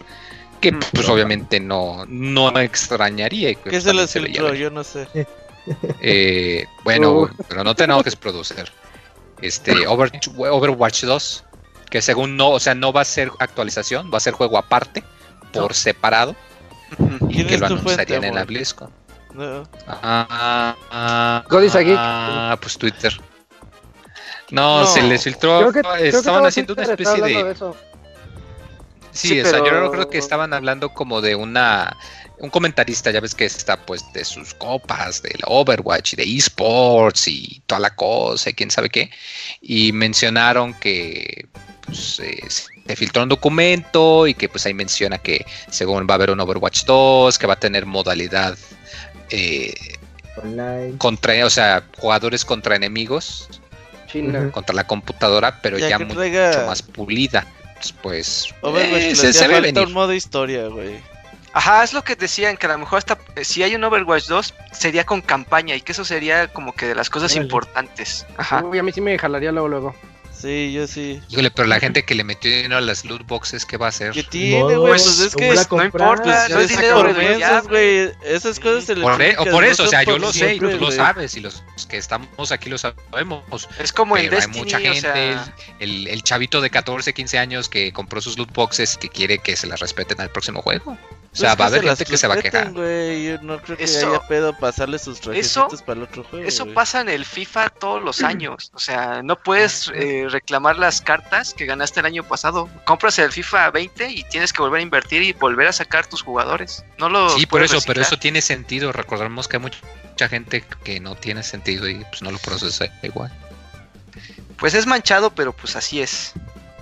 Pues, así es. el futuro. Yo sí creo que van a anunciar al menos, al menos un Diablo 4 un logotipo ahí, cinemática 30 segundos con logo, a huevo que sí, seguido de media hora de exposición de Diablo Inmortal para sus celulares. ¿Cuándo es la BlizzCon? el fin de semana. Noviembre, ¿no? Pues ya la siguiente semana, ¿no? ¿Ya la siguiente semana? Ah, pues ya es, no. es la primera o segunda semana de noviembre. Ajá. El BlizzCon 2019 es... Ta, no dice. No, no, no, pero sí, hay fecha, sí, sí hay fecha. Sí, sí hay, ya hay fecha. Ah, octubre 31, ¿sí? Sí, ah, fin de semana, sí, pues este fin de semana. Sí. Pues, este fin de semana empieza desde el jueves y acaba el domingo. Me imagino que el viernes es la conferencia de prensa. No, el sábado. Las conferencias van a ser el fin de semana. O sea, la, la gente puede entrar desde el, el jueves, pero los anuncios son el sábado y el viernes. Ay, pinches conferencias de Blizzard me aburren mucho, pero bueno. Tan de hueva. Es poner a gritar a gente y ya. Va mucha bueno, gente. Eh, yo creo que va a ser la respuesta a lo de Riot Games de todo ese ese, eh, ese grupo de juegos que anunciaron que va a llegar. Saque pues, su juego de peleas Blizzard. Anda, estaría chido. Yo sí usaría a, a los Lost Vikings. eh, hacer un, auto, un autochess, es lo que les hace falta. Un juego de cartas. Ah, de, cartas, ¿no? No, de cartas, que tipo Mario Kart. el Hearthstone. Ah, ah. si algo tan soso y aburrido como Crash tuvo su juego de carreritas y tuvo más de uno, a huevo que Blizzard le puede sacar el suyo. es que el de Crash Pero el móvil es... que Crash es soso? No, es, es el mejor perro que da vuelta. Exacto, güey. Yo estoy de acuerdo contigo, voy. Y con tu odio a Crash. Estoy totalmente Qué bueno que por fin encontramos algo en lo que Yo también estoy de acuerdo. Qué bueno. A ver, Dakuni, ¿qué animal es Crash Bandicoot? ya te es, es, un marsupial. Marsupial. ¿Y qué vergas es un marsupial, güey? Y es un, y es un tipo de marsupial. Ni en el Discovery Channel salen, güey. No, es hasta eso, es que no me acuerdo cómo, cómo lo seleccionaron, pero tenía unas características que necesitaban del personaje y dijeron, el marsupial tiene esas características. No me acuerdo cuáles, pero por eso lo escogieron. Los marsupiales. Es, es que es un bandicoot, ¿no? Y un bandicoot es un tipo de animal mamífero marsupial. Ajá, exactamente.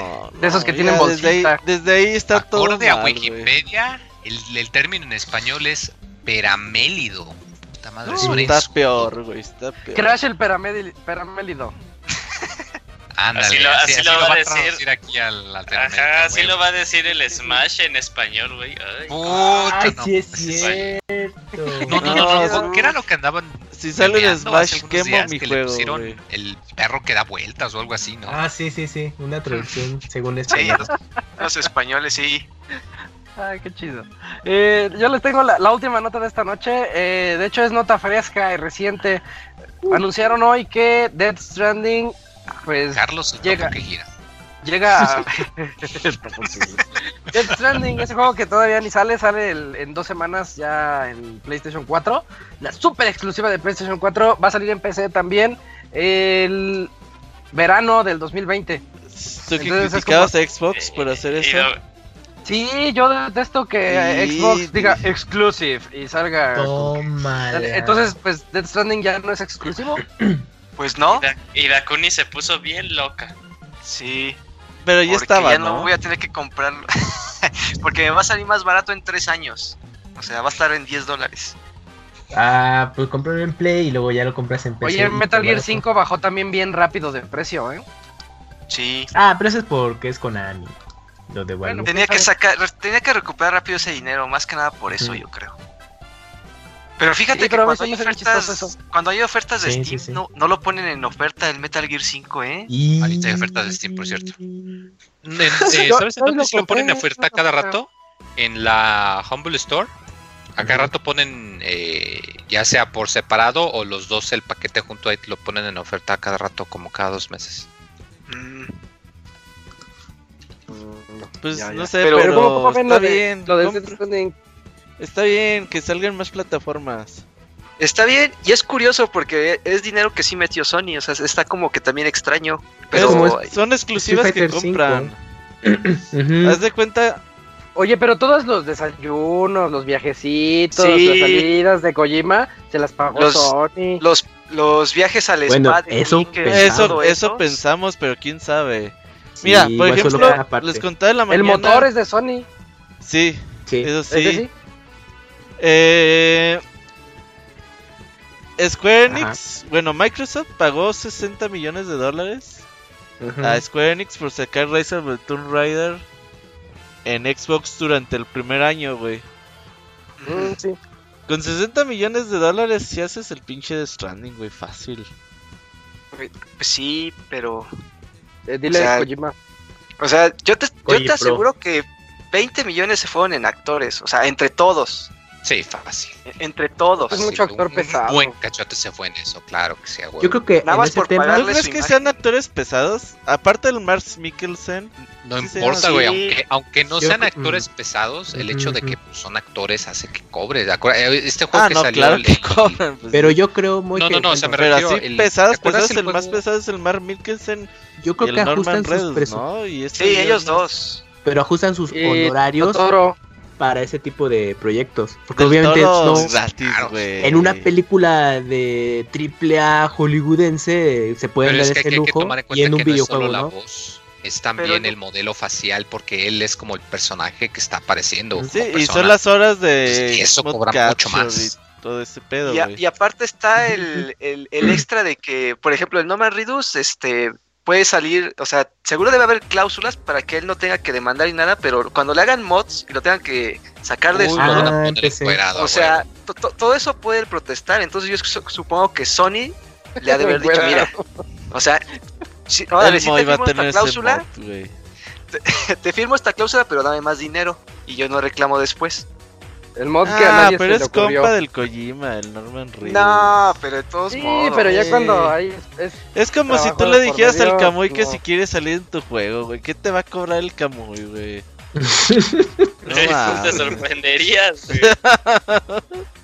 ¿De cuánto estamos hablando? Ah, son sus compas. el feo es el Mar Milkensen. Ese güey sí, yo creo que sí les cobró buena fe. Sí, por ejemplo, pues. ahí influye, también el hecho de la amistad de, oye, pues, pues, bájale a los honorarios. Bueno, está bien, va, porque voy a quedar inmortalizado. El Norman Reedus te creo que a lo mejor no cobrará lo mismo que cobra en la serie y eso, ¿no? Ajá, porque pero ¿No se ha muerto en la serie? Sí, el Mikkels es, es el protagonista ya. Sí, ya, en las, en las últimas temporadas ya es protagonista. Por eso es peso pesado ya, ajá. y el Ahí ya desde, desde, el, desde PT ya sabíamos que más o menos se iba bien con Kojima, pero el Mikkels hasta que salió el tráiler del Death Stranding ni sabíamos que... Eso sí fue ya... Ya fue muy espontáneo, ni hasta incluso con Del Toro ya sabíamos más o menos que también, se llevaban bien. Ah, sí, también se, querían. El Mikkelsen como que me cae gordo. bueno, Max Mikkelsen también, digamos que se hizo de, foco por la serie de Hannibal. Hannibal. ¿La serie de Hannibal? Y era el malo de. Sí, está en Netflix. Siempre sale de malo, ¿no? Sí, en es que tiene cara de malo. Sí. Tiene, tiene, cara de malo y como la boca chueca, no sé. Oye, y sale. Y sale una de las chavitas que salía en What's Upon a Time en, Hollywood. No ah, sabía hasta hoy me enteré. ¿En Dead Stranding sale? Sí. Oh, ok. Como otro dato, eh, bueno, de este Matt Mikkelsen, aparte de la serie, eh, salió en Rogue One, no me acordaba, y también en Doctor Strange. Ah, ah sí. Les dije, es el, es el malo de Doctor Strange. Ah, ok, entonces... Y también salió en 007. Eh, sí, ah, sí, en la... Casino no Royal. Casino Royal. Ahí está, ya ven. Sí. ¿No también fue villano en Y siempre es malo. O lo, lo confundí. No, yo creo que lo confundiste, lo confundiste. yo creo que lo ah, confundiste con este oh. Philip Seymour Hoffman. Ajá, podría ser. Sí, creo que, sí. se parecen. Bueno, es que pues me da la noción que lo vi. ¿eh? Ah, sí. hasta principios de verano del próximo año, por ahí, finales de junio, principios de julio. Buenas fechas. Pues, a las ofertas de verano de Steam. Las reseñas salen el viernes. El, el, viernes primero. Ya este viernes, este viernes ya se salen las reseñas. Esperen la reseña de Pixelania, también ahí va a estar. Eh, y pues yo creo que el siguiente lunes toca podcast. El lunes va a estar bueno, va a estar The Stranding y Outer Worlds. No, perfecto, yo les va platicaré Sí, va a estar bueno este podcast. Eso es todo. Eh, y bueno, ya llegamos aquí a la mitad de nuestro podcast, en donde vamos al medio tiempo musical y regresamos con las reseñas de Ghost Recon Breakpoint por parte de Hugo y de Yuka Leili por parte de Eugene. No se vayan.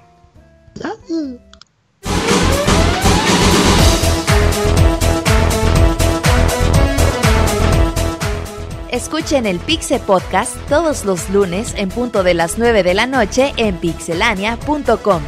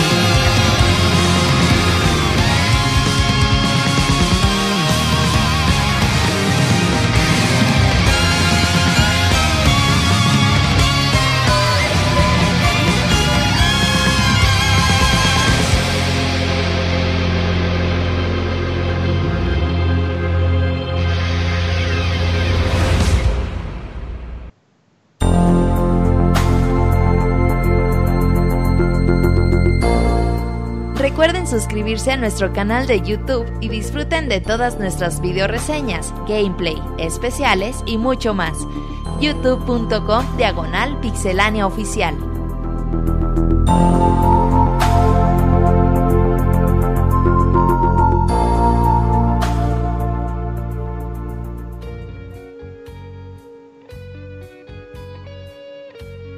Ya regresamos después del medio tiempo musical, en donde escuchamos una música así muy rockerona. ¿De, qué, de qué juego es, Robert? Es de Is 8. ¿De Is 8? ¿Ya hay 8 Is? ¿Cuál es el último que salió de Switch? El Lament no sé qué. El, Lacrimosa sí, el 8, el Lacrimosa ¿Ese es el 8? Ah, mira, me quedé a la mitad de ese juego. Es un disco de remixes, ¿no, Julio? Sí, en la semana, eh, el fin de semana le decía a Robert, le pasaba, generalmente Robert ya compartimos mucha música de videojuegos y eh, le había puesto este esa canción. Y Falcom sacó un disco de, remixes de Is 8. Está muy buena, está muy bueno el disco. Ahí si tienen este algún servicio de streaming como Spotify o Apple Music, ahí pueden encontrar eh, el, disco. De hecho, pueden encontrar todo, el soundtrack de, de Is 8 como este disco de remixes. Se lo recomiendo mucho. 9 en Japón. Esperarlo acá de este lado. Siguiente año. Llega, sí llega, segurísimo. Sí. Eh, y comenzamos hoy con Yujin, que nos va a platicar sobre la reseña de Yuka Le ¿Cómo se pronuncia? ¿Yuka o Yuka? Yuka Leili. Ajá, Yuka Impossible Lair. Platícanos, Julio. Este juego a mí me suena como expansión, pero si es juego completo y todo, tú dinos. Sí, es totalmente una secuela, si así lo queremos ver. Eh, tota-, e incluso es totalmente independiente a Yooka-Laylee, el, que, el juego que vimos en 2017. Eh, no solo por el sentido de que el primer juego era un plataformero en 3D y este es un juego de plataforma en 2.5. Eh, sino porque yo honestamente pienso que no tuviste que haber jugado previamente Yooka-Laylee para poderlo entender. Si bien están los mismos personajes de toda la historia, este, son experiencias totalmente independientes, entonces no hay ningún problema. Eh, desde que salió este juego, desde que se anunció, eh, pues se salió que eh, otra vez Rare iba a darle como que esta, iba a rendirle tributo a una de las series que ellos habían este, creado, que fue en este caso Donkey Kong Country. después de haber jugado el, juego un, rato, yo creo que la gente que diga eso está menospreciando mucho eh, el, trabajo que se hizo en esta ocasión en Impossible Lair, porque eh, yo creo que más bien le rinde tributo al género de las plataformas en 2D. Eh, si bien, o sea, tiene un aspecto muy similar a, Donkey Kong Country, yo creo que no se comparan en nada y este producto es mil veces más superior. Eh, incluso sí puede estarse ahí rivalizando en cuanto a calidad, no me refiero en cuanto a experiencia, en cuanto a calidad con eh, la última experiencia de Donkey Kong Country, que en este caso fue Tropical Freeze. Eh, una historia, pues igual nada más una excusa para tener una historia en un juego de plataformas. En este caso, Yuka, Yuka y Leili eh, intentan volver a detener al malo. Ah, son dos personas. Son dos eh, personajes. Yuka es el camaleón y Laylee es este, ah. el, eh, el, vampirito que tiene ahí en su cabeza. Ya, ya, ya. intentan detener las, el plan maestro de Capital B, o sea, ves ahí como que juego de palabras, así B mayúsculas y lo podemos traducir en español, que es este, es como una abeja ahí súper mala que intenta controlar controlar a todo el, a todo el mundo de este juego. Entonces, mientras ellos van a, detenerlo, eh, los apoya la, reina Phoebe, eh, que es ahí una reina abejita. Eh, pero están ya involucrados Yuka y Laylee en el, en el Impossible Lair, en el, pues, este, este calabozo imposible. Y la reina Phoebe les, les proporciona a, Yuka y a Laylee pues el, el V-Battalion, el batallón de abejas, que les da permiso de tener un golpe sin, eh, sin tener repercusiones en, los en el personaje. Ya después pasan otras cosas y pues eh, la misión se trata de uno, volver a capturar a todos los integrantes del batallón de abejas, porque pues se dispersan en todo un mundo enorme. Eh, y volver a, intentar el, calabozo imposible y así volver a detener a, a, B mayúscula. Es que está cagadísimo cuando lo traduzco en español todo lo, que tiene de Yooka-Laylee. Este juego toma, eh, me impresionó mucho cuando ya recién comienzas, toma una inspiración de uno de los juegos que menos crees que puede tomar una inspiración y este es Breath of the Wild. Lo digo porque te puedes acabar el juego, puedes entrar al último nivel desde el inicio cuando, cuando ya este eh, pues no cumples la misión inicial, la, misión tutorial, eh, te sacan al overworld, pero aún así puedes volver a intentar eh, el calabozo imposible y si lo completas ya terminaste el juego. O tienes la opción de ir a cada uno de, los submundos, explorar este overworld enorme y liberar a, a, los integrantes del batallón de abejas para volver a intentar el calabozo imposible y pasarlo. Es tu opción, o sea, puedes en realidad tanto acabártelo completamente al 100%, este, experimentar todos los niveles, como nada más hacer un, un, par, unos cuantos días para tener 10 integrantes y tener derecho a en sí 11 golpes, porque eh, sin el batallón de abejas, eh, Yuka y Leili nada más tienen derecho a dos golpes. Cuando te golpean una vez, se va Leili y nada más queda Yuka y ya nada más te queda eh, propiamente pues un, un golpe más. Este juego va de menos para más. De hecho, al inicio no me estaba impresionando en lo más mínimo. Estaba así como de, ok, es un juego de plataformas que está bien hecho, tiene buen control, eh, tiene una música excelente. Aparte de que están involucrados Grant Kirkhope y David Wise. Ahí este, ya super eh, leyendas de la música de videojuegos. Eh, salieron en Banjo Kazooie, salieron en Donkey Kong Country. Y tanto las versiones de Super como de, de la de Wii, la de Wii U. Eh, pero sí, la música está excelentísima, esa sí se la recomiendo mucho. Entonces, el juego iba como de menos para más, eh, y ahí fue, llega un momento en el que te das cuenta que cada uno de los niveles tiene una parte B. Eh, y desbloquear la parte B es algo que me llamó mucho la atención porque entra un elemento muy importante en el juego que es el overworld. Eh, cuando tú tienes así tu experiencia normal en un nivel común y corriente de plataformas y cuando sales te vas a un mundo en el que la perspectiva es en top down, eh, que tú al inicio cuando te sacan tú dices, ay, es solo como que una excusa para poner este pues cómo vas de un mundo para otro, pero eh, en el overworld también cambia un poquito las leyes y las mecánicas del juego, porque la exploración al final al jugador le va a dar eh, pues le va, a le, va a retribuir en uno en eh, aportarle secretos, ahorita les cuento qué tipo de secretos, y en dos poder desbloquear propiamente pues estos eh, estas segundas partes de cada uno de los niveles. Porque al momento que un, ejemplo muy claro, supongamos que estamos en, en el clásico mundo de como de viento, ¿no? Hay molinos en todo el escenario y toda la cosa pero eh, para que tú puedas desbloquear el mundo B, hay una máquina que, sopla que está descompuesta. Entonces tú tienes que ir a buscar, a explorar eh, en varias de las áreas para poder obtener estas, eh, estas herramientas que le faltan, entregárselas y ya esta herramienta ya va a empezar a volver a soplar viento y ya va a afectar al nivel propiamente. Y ya, es, el, ya es el lado 2. Como los cubos mm. de color de Super Mario World. Ajá, ajá, sí, sí, sí, sí, exactamente eso que presionabas los switches, e intentabas el nivel y salían como que unas cosas, este, eh, bueno, unas cosas extras, pero en este caso es, uno, es un mundo totalmente eh, nuevo, o sea, bien también puede tener como que el mismo esquema de inicio a fin, pero eh, luego te lleva por unas, este, por, por unos escenarios en los cuales previamente era imposible llegar. También como buen juego que intenta, este, simular pues estas eh, esto propiamente de ser eh, de rendirle tributo a series como Banjo Kazooie y a series como Donkey Kong es de los llamados colectatones. En cada uno de los niveles eh, tienes que coleccionar cinco monedas. y estas monedas, de hecho, son las que te van a permitir seguir continuando desbloqueando el, overworld, las partes del overworld. A veces son muy difíciles poderlas encontrar. De hecho, sí, luego ha llegado momentos en los que yo tenía que repetir el nivel como 3, 4 veces porque no encontraba una y ahí es como que sí puede jugar como a favor de los diseñadores pero también en contra porque si bien Donkey Kong Country nos enseñó a que pues siempre viéramos del lado izquierdo a ver qué había eh, en, este, en esta ocasión ya no es tan claro, ¿no? En esta ocasión sí luego decías, eh, es que esta, esta caída es una caída, ¿no? O sea, no, no veías nada que fuera así como de, ay, yo puedo decir claramente que, que puedo bajar. Por ejemplo, que en el caso de los de Mario, te ponen una monedita abajo que tú dices, ah, eso ya está bien raro, ¿no? Ahí hay un camino secreto.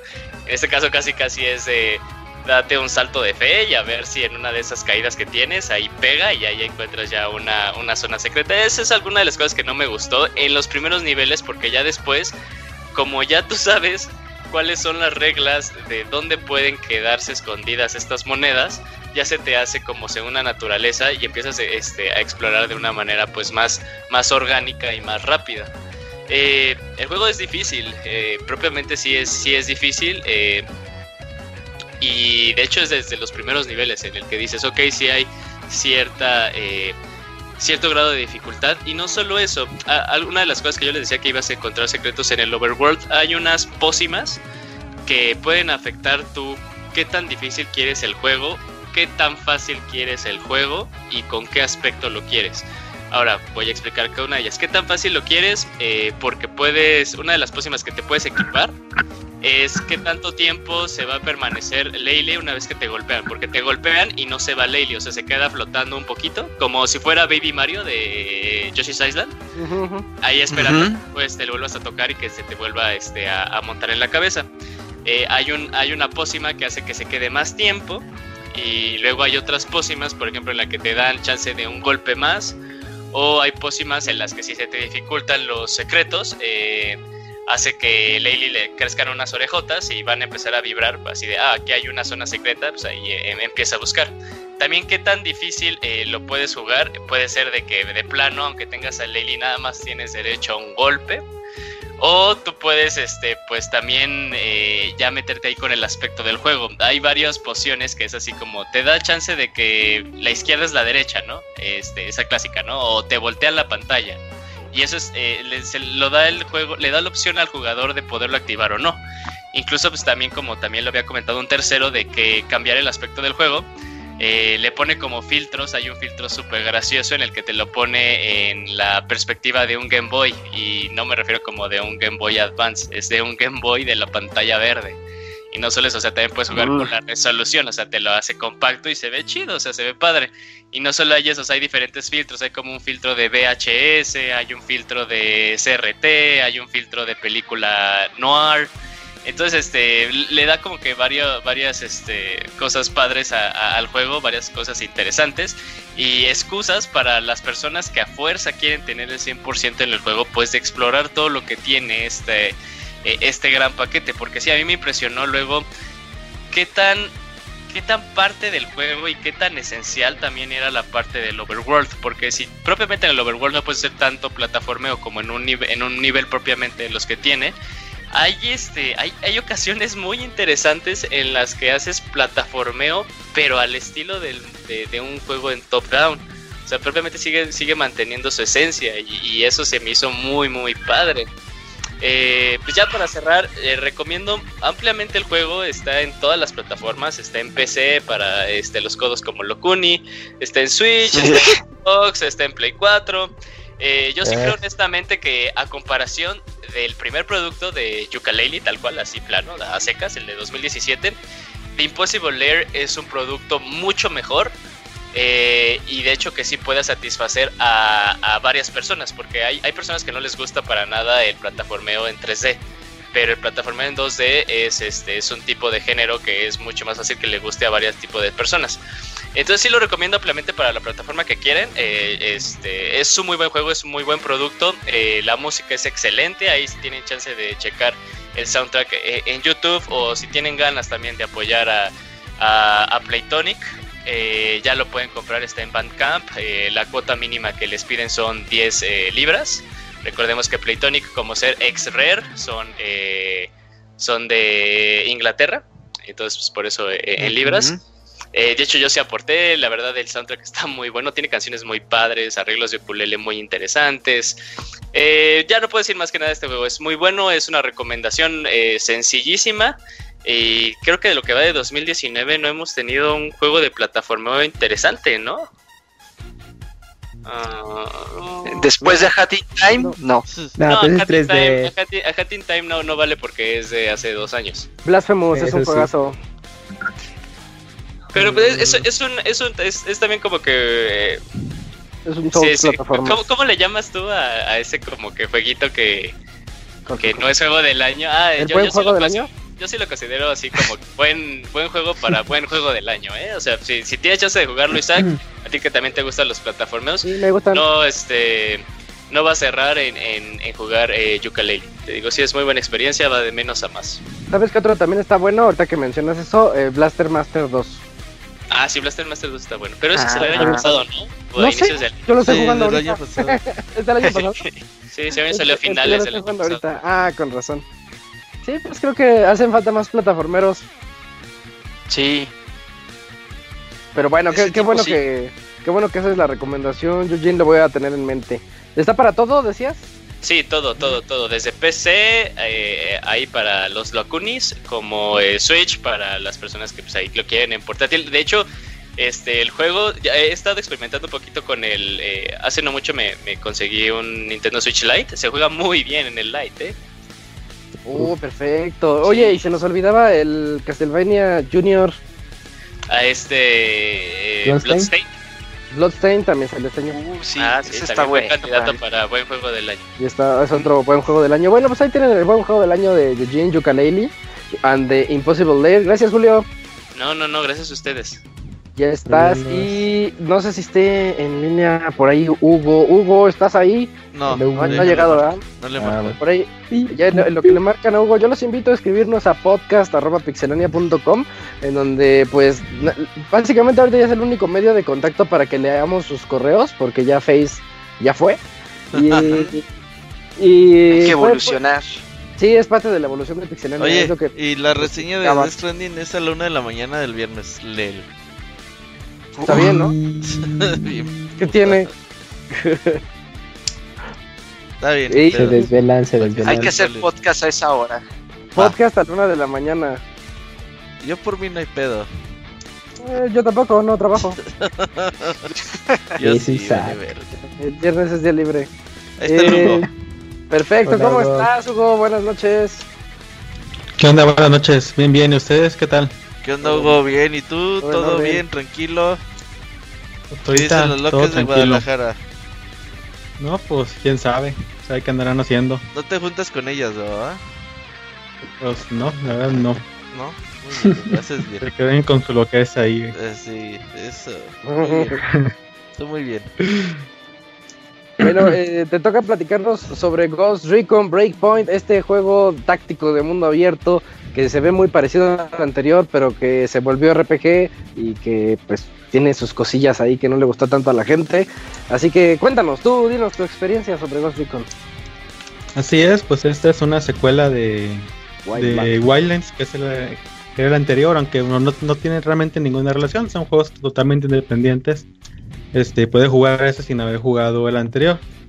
Eh, en este, pues la historia eh, transcurre en una isla ficticia llamada Aurora, la cual es sede de una compañía que se llama Scale Technology, la cual experimenta con drones y tiene ahí como su como su imperio, pues, o sea, es un como un continente aparte de todo, está aislado.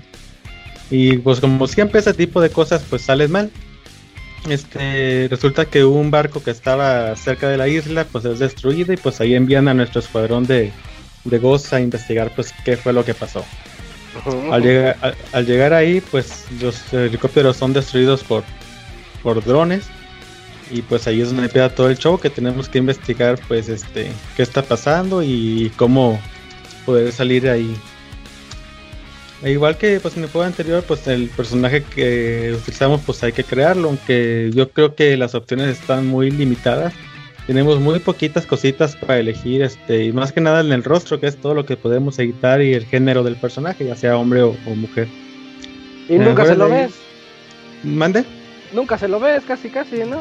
Ah, pues en este juego sí. Eh, ah, en la cinemática será. Sí, ajá, en la historia transcurre muchas cinemáticas donde sí lo ves, este, pues mucha, en mucho tiempo. Es que Igual yo en, el, anterior, Hugo, perdón. Ah, sí, sí, está bien, dime. Es que en el anterior yo le puse ese casquito de depredador, entonces siempre traía el casquito chido. Ah, bueno, pues tú ya lo jugaste ya que estaba más ya que avanzado el juego. Eh, sí, Pero también en Violence al principio pues no tenías ese casquito. Y igual le oh. podías ver la cara. Nomás que si no recuerdo las cinemáticas. No, creo que en ese no había cinemáticas. No hacían. se mostraban videos, o sea. Pero no había como un trasfondo del personaje, pues. aquí sí tienes como, como un pasado. Ah, ya, eh, pues, este, la historia pues se va revelando conforme vas este, avanzando. Eh, es, la historia es buena, aunque pudo haber estado mejor. Eh, un punto que me gustó mucho de este juego es que desde el principio tenemos mucha libertad. Em, empezando podemos ir a donde queramos. No nos limita nada. Eh, aunque hay algunas zonas de como, ¿cómo se llaman? Como campamentos enemigos y bases en las que sí no podemos entrar, acá que tienen como cierto nivel. Ah, como mencionaba, pues aquí ya tenemos más toques de RPG y podemos, no subimos, bueno, sí subimos de nivel el personaje, pero no influyen en nuestras, en nuestras características, digamos, vida, defensa, sino que más bien es en el equipo que cargamos. Siempre encontramos diversos puntos en el mapa como con botines. Ahí pues podemos encontrar armas de mejor nivel, este mejor armadura que nos defienda más. Y así es como podemos ir subiendo de nivel para, para poder llegar a esas zonas. Pero como les comento, eh, podemos explorar lo que queramos y pues nada nos limita.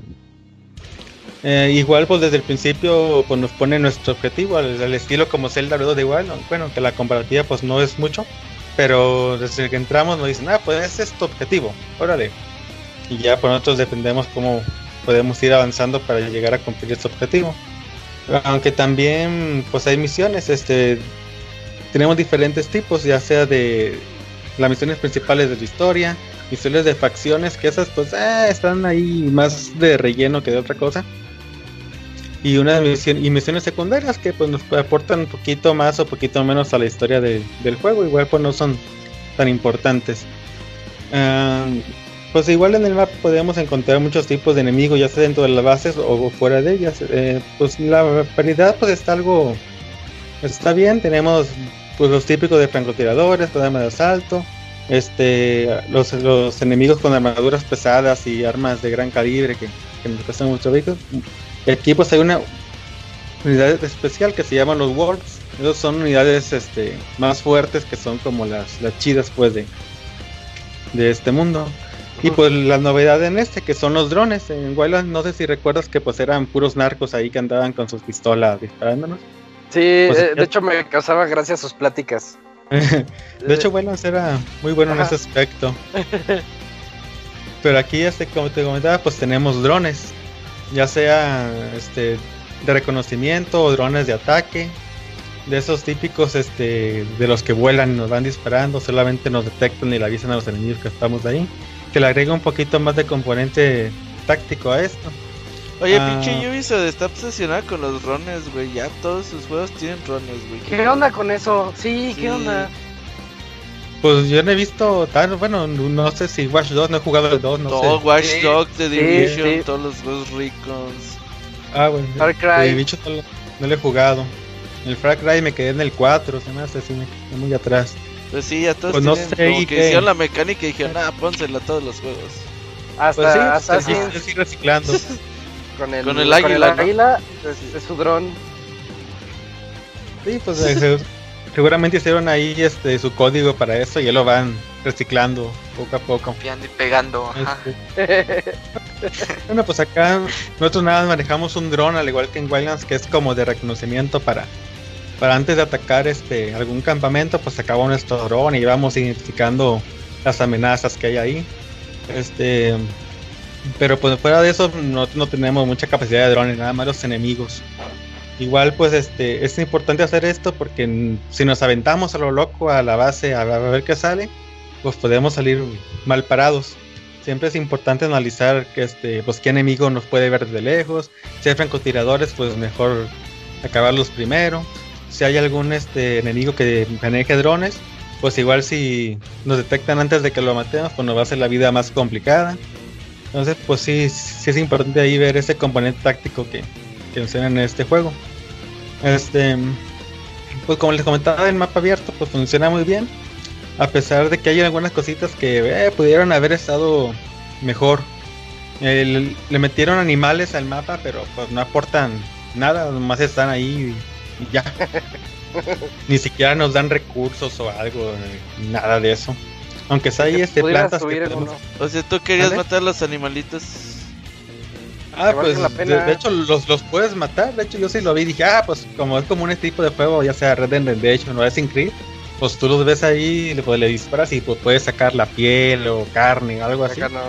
Y acá no, nomás se mueren y ya. Pues. En The Division 2 yo mataba a los perros a ver si me daban algo y no me daban nada. Y los, los únicos, matando. Los únicos que siguen acá son los pajaritos que son más difíciles de disparar, ¿sabe por qué eso sí le habrán puesto? Eh, fue lo primero que programaron y ya les dijeron, no, pues hay mucho trabajo, ahí muere. Este, pero pues, ¿sabe? Pues nomás están ahí por, por estar. Y hay algunos otros elementos como, como este, plantas que podemos ir recolectando. Eh, que puede, ah, bueno, también hay unos campamentos aquí en, todo el mapa donde podemos, este, bueno, sirven como puntos de viaje rápido o también para, para cambiar, ah, bueno, bueno, ahorita vamos, en los campamentos, este, puedes crear también algunos objetos que te ayudan pues a aguantar más porque ah, se le metieron también una barra de resistencia para si vas corriendo pues la barra se va gastando. Si vas bajando de una colina este pues también si la barra se va bajando y si se acaba pues ya cae rodando y ya no te va quitando vida entonces pues aquí podemos este crear objetos para para mejorar ese, tipo de cosas este hay ah, un mapa un árbol de habilidades perdón eh, bastante amplio. no recuerdo si Wetlands también lo tenía, pero nos deja mejorar aspectos como mayor capacidad de las armas, este, mayor capacidad de munición. Podemos este mejorar también cosas del dron, o sea, podemos ir habilitando varias cositas. Y también metieron algo que le llaman las especialidades. Aquí este podemos elegir según nuestro modo de juego si queremos ser médicos o ser asaltos o preferimos mejor francotirar a los enemigos o, trabajar con sigilo. Este, esto nos otorga más como puntos de, ¿cómo se puede decir? De habilidades a nuestro personaje. Por ejemplo, pues el sigilo pues hace que los enemigos nos detecten este más tarde. Pues el médico pues nos curamos más rápido. El asalto pues tenemos más resistencia cuando nos disparan, cosas así pues y pues las podemos cambiar en los campamentos, no estamos casados a una sola clase. Las podemos ir este, cambiando según como se requieran. Pero pues sí, siempre tiene que ser en un campamento, no es que diga, ay, ahorita la voy a cambiar y ya. No, hay que ir al campamento, se cambia y pues ya. Igual pues este, cada especialidad pues nos piden ciertos requisitos para que vaya subiendo de nivel, para que nos otorgue más beneficios. Eh, pues este en modo de un jugador pues eso sería lo que nos ofrece este Breakpoint eh, pero también tiene un modo multijugador que se llama Ghost War que a mi punto de vista pues está ahí nada más por decir ah pues métalo multijugador ah, donde pues eh. dejamos este 4 contra 4 y donde pues realmente pues no nos matan nomás nos incapacitan si todo el equipo es incapacitado pues ya este pues acaba la ronda y gana el otro o si o los puede revivir. Si ves uno ahí incapacitado, pues vas lo revives y ya sigue jugando. Las partidas realmente son muy rápidas, más o menos como 5 minutos por ronda, no tardan tanto. O también se pueden completar por objetivos. Este, hay algunas como pues no sé qué serían, digamos, como un componente, ahí, donde nos piden, bueno, nos ponen como dos facciones, defender o atacar. Si defendemos, tenemos que cuidar esa, esa cosa, que no la destruyan. Y si atacamos, pues al revés, pero pues no es dispararle, es ir y poner una bomba. Tardas tiempo en poner la bomba, y ya que la pones, pues es como un minuto en que estalle, y en ese minuto, pues el equipo contrario puede ir y desactivarle, pues así. Ah, pero pues eso generalmente. Se llama Destroy. Ah, algo así.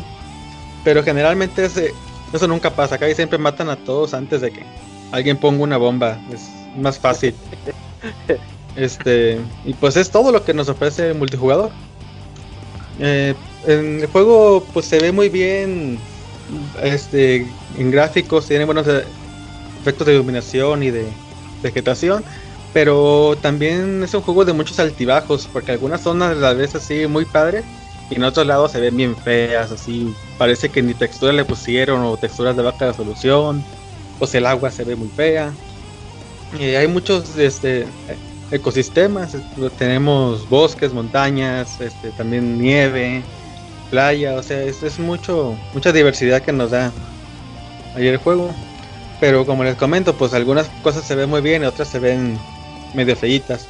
Igual las animaciones de los personajes, este, también hay cosas que no entiendo como pues están ahí monos X que te dan misiones sin importancia y los ves pues se mueven pues bien hasta hablan y mueven la boca y, otras misiones este principales ves al mono que está hablando y la cara fija sin mover la boca este, la conducción de los vehículos también pues es peor que en Wildlands uy sí híjole o sea, no, entiendo cómo si en el juego anterior, pues estaba decente, no es que fuera la gran cosa, pero pues estaba bien.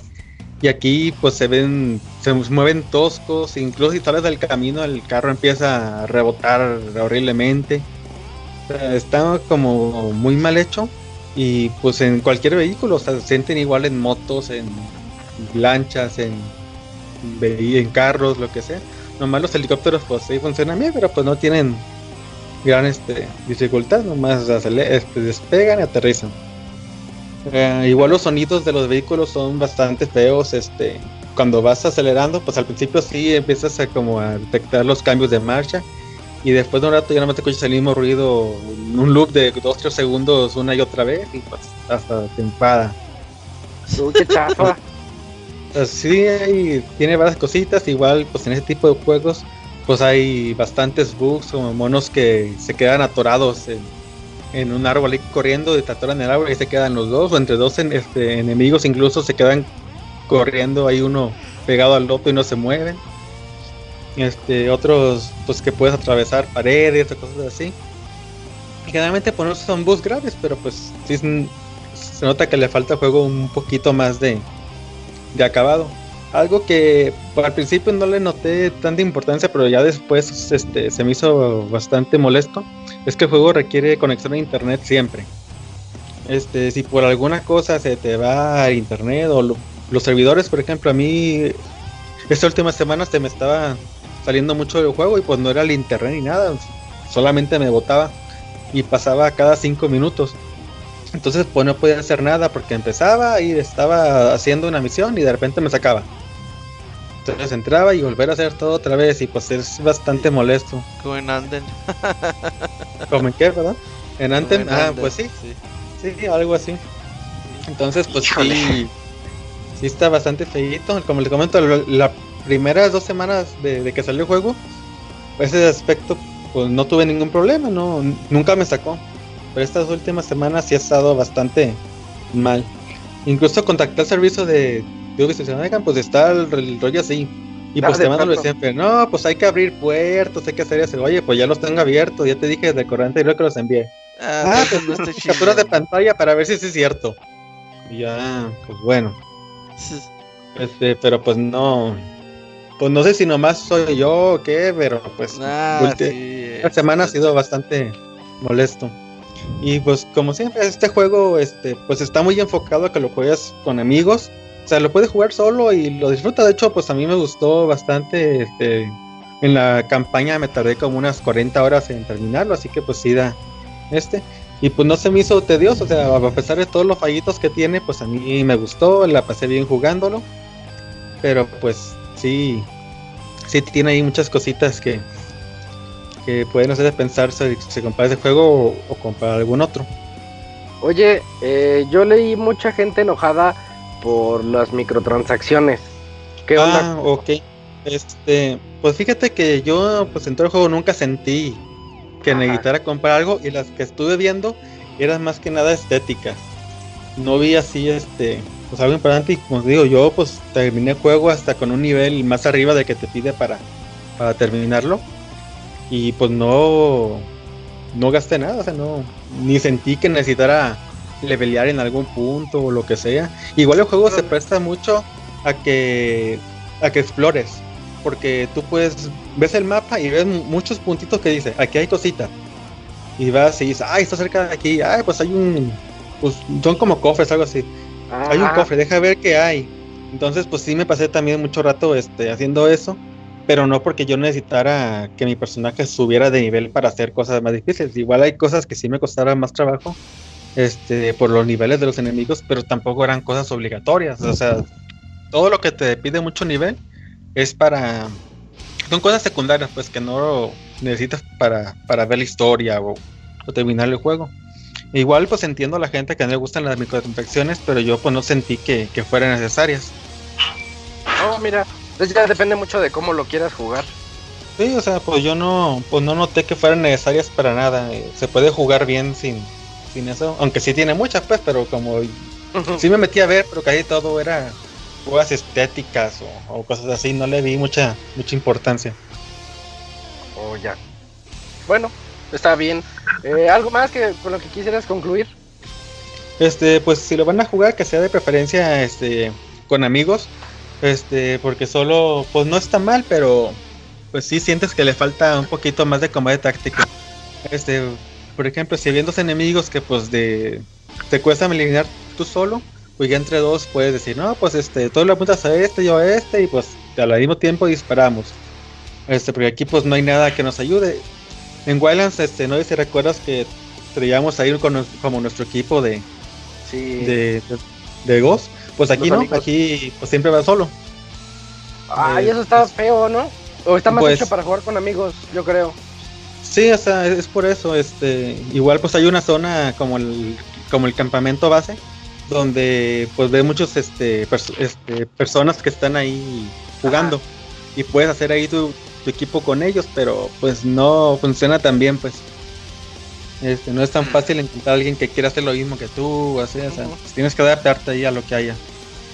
Eso ya no me gustó tanto. Creo que es todo. Este, como, les comento, pues yo el juego pues lo disfruté bastante jugando solo. Este, pero pues sí, sí siento que es mejor jugar con amigos. Claro, sí, está más hecho para eso. Bueno, eh, pues, pues muchas gracias, Hugo. No, pues de nada. Esta reseña de Ghost Recon Breakpoint. Y esperamos tenerte por acá pronto. Ahora no te tardaste tanto. ¿Cuál fue el anterior? No, ya no me acuerdo. ay, caray, ¿cuál fue el anterior? Hace un mes, ¿no? Yo creo que sí fue más ratito. No recuerdo cuál fue el anterior. tampoco. ¿No era uno de coches? probablemente Forza. Forza. Ay, tanto. eso, ya, tiene mucho. No, sí, tenía, hay una ahí en medio. O God Eater, no, pero God Eater fue. ¿Quién sabe? ¿Tú no te acuerdas? Nah, pues. No, me acuerdo, pues en el podcast no, pero pues hace poquito acabo de reseñar ahí en, en la página el de Gary Witch. Este. Ah, sí, es cierto, seguramente este. vas a estar con ese. Sí, sí, sí. Va. Y estamos aquí, eh, pues ahí en los escritos. Sí, sí, sí, siempre sigues ahí activo. Pues gracias, Hugo. Vale, Hugo. nos escuchamos en otro podcast. Muy bien, pues que pasen buenas noches. Igual, nos vemos. Bye bye. Bye. Ahí tienen la reseña de Ghost Recon Breakpoint, que sí varía un poquito con respecto al Wildlands. Chequenlo. A mí en lo personal sí me asusta un poquito eso de, de ir solo, porque estaba bien chido tener a los compañeros y decirles, tú dispárale a este, tú a este, tú a este, y yo al otro. Y así con la inteligencia artificial se jugaba bien.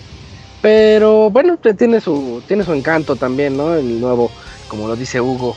Vamos ahorita a la sección de saludos, ya para despedirnos de este podcast 392. Eh, Vamos.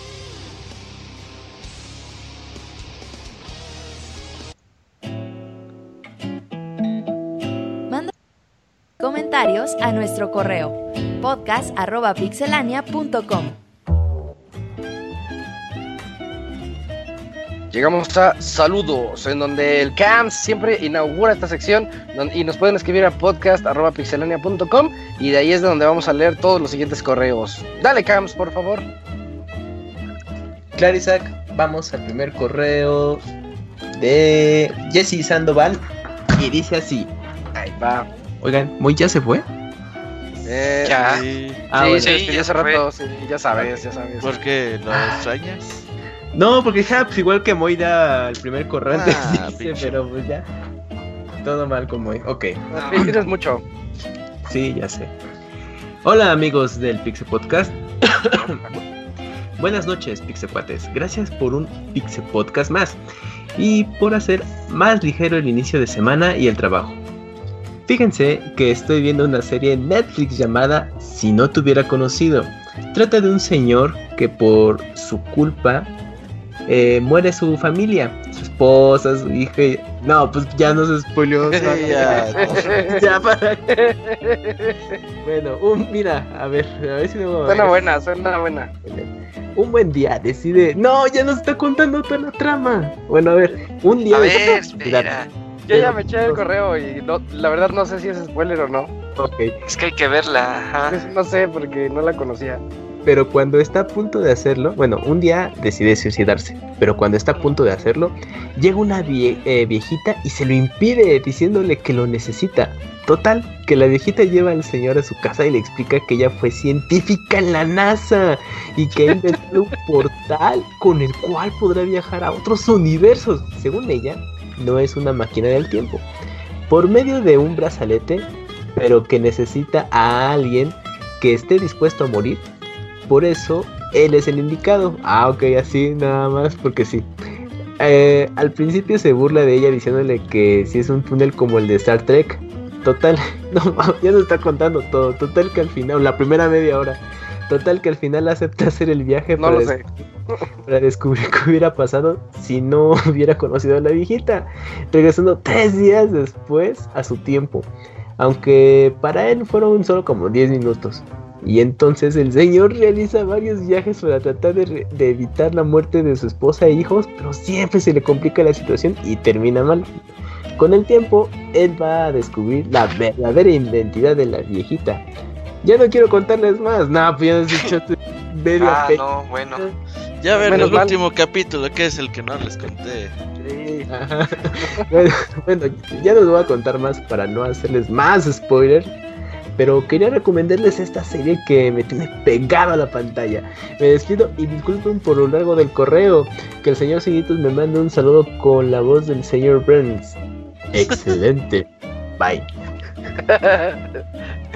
Ahí está. Bueno, pues Jesse, gracias por la reseña de, toda la serie. A mí sí me llamó la atención, fíjense. Pero yo, también la voy a ver, ando falta de series ahorita. Ya, un poco. Ya, ya les contó medias media temporada. ya, así le adelantas y ya sabes si sí o no.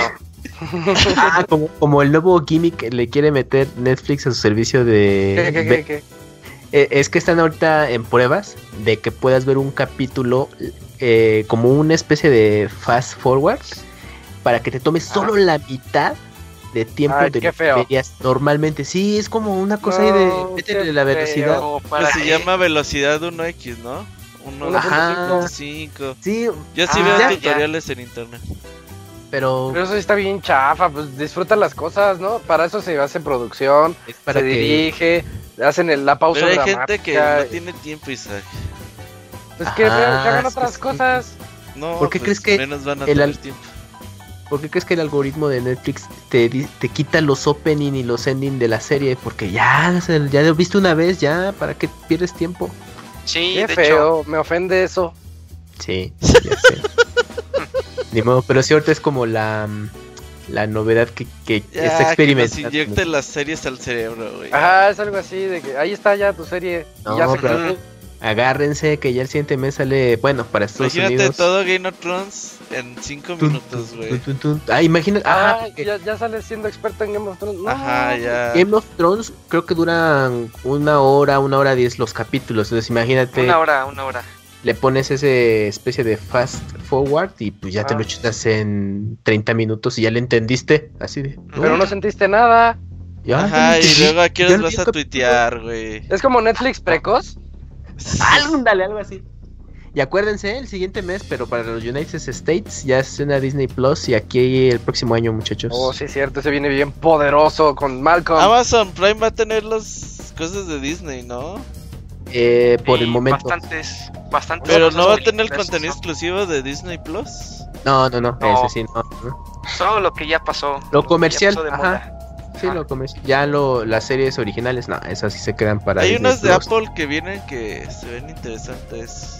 Una serie. Eh, sí, una de un noticiero matutino, algo así, que sale esta. Mm, que salió en Friends. se me fue el nombre. Que es Rachel, la actriz, ¿cómo se llama? Yo no te manejo Friends, fíjate. Rachel. ¿No es Jennifer Aniston? No. Jennifer Ándale, Jennifer Aniston. Ah, gracias, Dakuni. Sí, eh, que ella tiene esa serie y es como la estelar para el servicio. Ah. No, pues de que cada servicio va a tener una serie que quieres ver, pues sí, pero la bronca es el dinero. Ya vi todas como el abogado, ya. Pues creas, creas cuentas para pruebas gratis y ya, ya. Pues como dato extra. El peor es que eh, ocupas tarjetas de crédito, pa también. Prime Video eh, ya te da acceso a HBO para que puedas ver a través de esa plataforma el contenido, pero pagando la suscripción de HBO. Pues es lo mismo, o sea, pues es nada más la facilidad de tenerlo todo en una plataforma, pero pues es lo mismo. Sí, pero pues bueno, pues hay gente que dice, ay, qué huevo tener que bajar la aplicación. Pero lo que yo, lo que yo no sé si, o sea, usas el servicio de Amazon para ver los videos o, te, te, direcciona al de HBO. No, al de Amazon, al de Amazon, sí. O sea, digamos que Amazon descarga desde HBO y desde su propia plataforma te lo va a... Sí, Pero eso puede estar mejor porque creo que está mucho mejor el de Amazon que el de HBO. Exacto, sí, porque el de HBO tiene muchos problemas. Entonces, sí. Eh, pues usas Prime, que es estable, y ya ves el acceso a, HBO. Eso sí, eso sí resolvería mucho. O si no, pues con Easy, porque en Easy ya puedes ver Netflix y tus series favoritas de Blim y ya después de Prime Video y ya de HBO. Para que vean Watchmen, ¿no? ¿Cómo se llama? Watchmen, sí. Watchmen está en Amazon. Ese es de HBO. Ese es de HBO. Ah, ya. sí, sí, sí. Que dicen que sí está interesante. Oigan, yo tengo nada más la duda de qué onda con Amazon Prime Video, de que ya, ya pasan las cosas de HBO. Ah, pues es, eso. lo que está ¿Es eso que están diciendo? Sí. Haz de cuenta que te ofrecen suscripción. O sea, haz de cuenta que tú dices, ah, quiero un canal de cable, pero no voy a contratar cable para. Ajá. Para ver ese canal, entonces nada más contratas ¿Pero es el mismo HBO? Sí. ¿Es el, mismo, el, Go y ese es el mismo? Sí, sí, sí. No, sí, bueno, no sé si es el mismo, pero es HBO Latinoamérica. Es como el canal de cable, pues. No sé si eso te da acceso a HBO Go. O sea, si tú, si tú no quieres descargar la aplicación de HBO, pero ya tienes Prime Video, puedes accesar al contenido, pero pagas la, la suscripción de HBO para ver eh, las series. Ajá. Ajá. Y ya, digamos que si ya lo tiene, es más práctico hasta cierto punto. Oh, está bien, porque así ya jalan mi Play. Exactamente. Si dices, ah, pues ah ya lo tengo en Play y ya lo veo y pago mi mensualidad, ya vi Game of Thrones o la serie que me interesa, ya no renuevas. Ahora. Exactamente. Bueno, ahí está. Eh, Dakuni, ¿tienes el otro mail? El de Hopper. Hopper. Hopper 007 dice: Muy buenas noches a todos, espero se la estén pasando bien. Ya casi es el Día de Muertos aquí en México y aunque no creo en la forma literal de que los que ya no están vienen a visitarnos, sí creo que la única forma de morir por completo es cuando nadie te recuerda. Por eso me parece bonito tener un día especial para homenajear y agradecer a aquellas personas que tanto quisimos y por el ciclo de la vida ya no están con nosotros. Ah, qué buena forma de decirlo. Sí, la verdad es, que sí. Ajá. Dice, junto a este tema me gustaría preguntarles, ¿la muerte de algún personaje de algún de algún juego les ha parecido desgarradora? De esas que cuando las ven se agarran chillando. Sin más por el momento, les agradezco su tiempo. Hasta la próxima. Yo digo sí, pero no digan qué juegos para que no haya spoiler. Sí, ese, es el problema, sí. Ah, es que sí tienes que recurrir a los spoilers. yo, digo yo tengo ahí un par. Sí, yo también. Ya me vino a la mente uno muy clásico. Uf, pues. yo nada más diré que de uno de Nino Kuni ya. Uno de Nino Kuni. Ah, bueno, ese lo spoileó el Monchis, creo. Así que no hay, ya no hay bronca. ¿Sí fue Monchis, no, Robert? Pues él lo reseñó. No, no me acuerdo, güey. Sí, Monchis llegó y contó todo. Y sí, ya sé, ya sé de qué hablas, Dakuni. Sí, pero ese fue uno. Ajá. Sí, el mío es uno de Metal Gear. Porque es el que me viene a la mente siempre. Clásico, clásico. ah, sí, de Metal Gear ahí. Hay, hay, buenas, ¿eh? Sí, de hecho hay varias. Hay buen, hay buen drama ahí, sí hay. ¿Tú qué? Sí. El pues, sin decir el spoiler, pues, Ah, es lo mismo, es que caigo en eso. O sea, tendría que spoilerear. Tendría que spoiler, Isaac. Pero coincidimos en ese juego que mencionaste. Ya nada más diremos que es de Monster Hunter, ¿no? ¿Sabes? ¿Sabes de cuál? También me acuerdo una, de una historia que tiene Pokémon en Pueblo Lavanda. Y ya. Oh, no, pues yo que no lo he jugado. No, no, no he dicho nada, Camuy, no he dicho nada. Ah, bueno. No, no. Dejemos que. Sí, pues ya no sé. Está bien. yo tengo aquí el, el otro correo de Chachito. Dice, hola Pix amigos, ah, otra vez. este, tus reseñas. hay que ponerle este, la sección técnica con Chachito o algo así, ¿no? Sí, sí, sí. Eh, dice, hoy estoy de regreso en mi sección que nadie me pidió. Y a algunos alguna vez se lo preguntaron, pero Pixelania lo va a leer. ok. Eh, así se va a llamar la sección. La que nadie pidió, pero Pixelania lo va a leer. Eh, hice Ah, no, hace varios programas les comenté que estaba realizando pruebas con discos duros de estado sólido, Ah, sí. SSD, en PlayStation 4, primera versión, y en PlayStation 4 Pro. Sí está bien intenso eso, ¿verdad? Entonces está bien clavadísimo. Dice, seguro muchos pensarán que por colocar un SSD en su Play 4 los tiempos de carga se reducirían un 99%, pero pues no, para nada. El inconveniente principal de las consolas es que la velocidad de carga también depende de la velocidad del resto de los componentes internos y la arquitectura de las mismas. Aquí el resumen que, eh, que aplica para Play 4 original y Play 4 Pro. Porque en Slim no hice pruebas. Chaja. No, pues así no. Ah, que lo compre. No, que si no dando uno. reporte completo, no. Sí, no, ya. Sí, ya, no, A la ¿qué? verga. Sáltate todo, Isaac, y ya que dice el final. O sea, discrimina a los que tienen un Slim, que pues, se pasa. Sí, No cómpralo, chichito, cómpralo. Pone, número uno, un disco SSD re- reduce en promedio de 27 a 44% los tiempos de carga.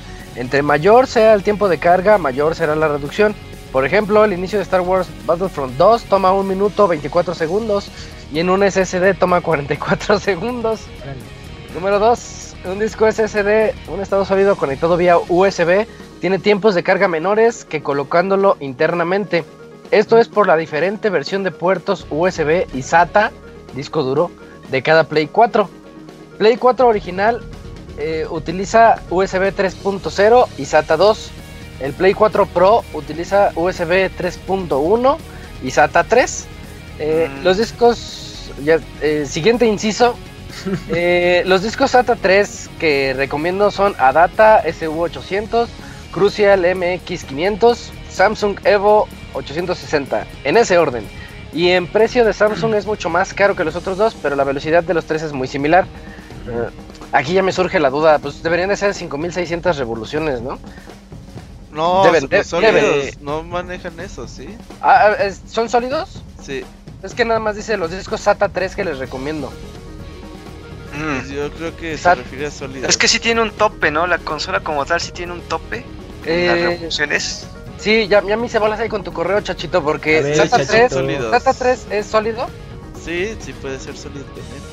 Ya, ya con eso me saca, me sacas de duda. Dice entonces, lo, lo vuelvo a leer. Los SATA 3 que recomiendo son Adata SU800, Crucial MX500 y Samsung Evo 860. Eh, Dice, el case USB 3.0 que recomiendo ampliamente es el Sabrent 2.5 pulgadas. Realicé pruebas con los cases Actec. Esas pruebas de chachitos de esta- Sí, esta- tremendas, se ¿eh? mancha.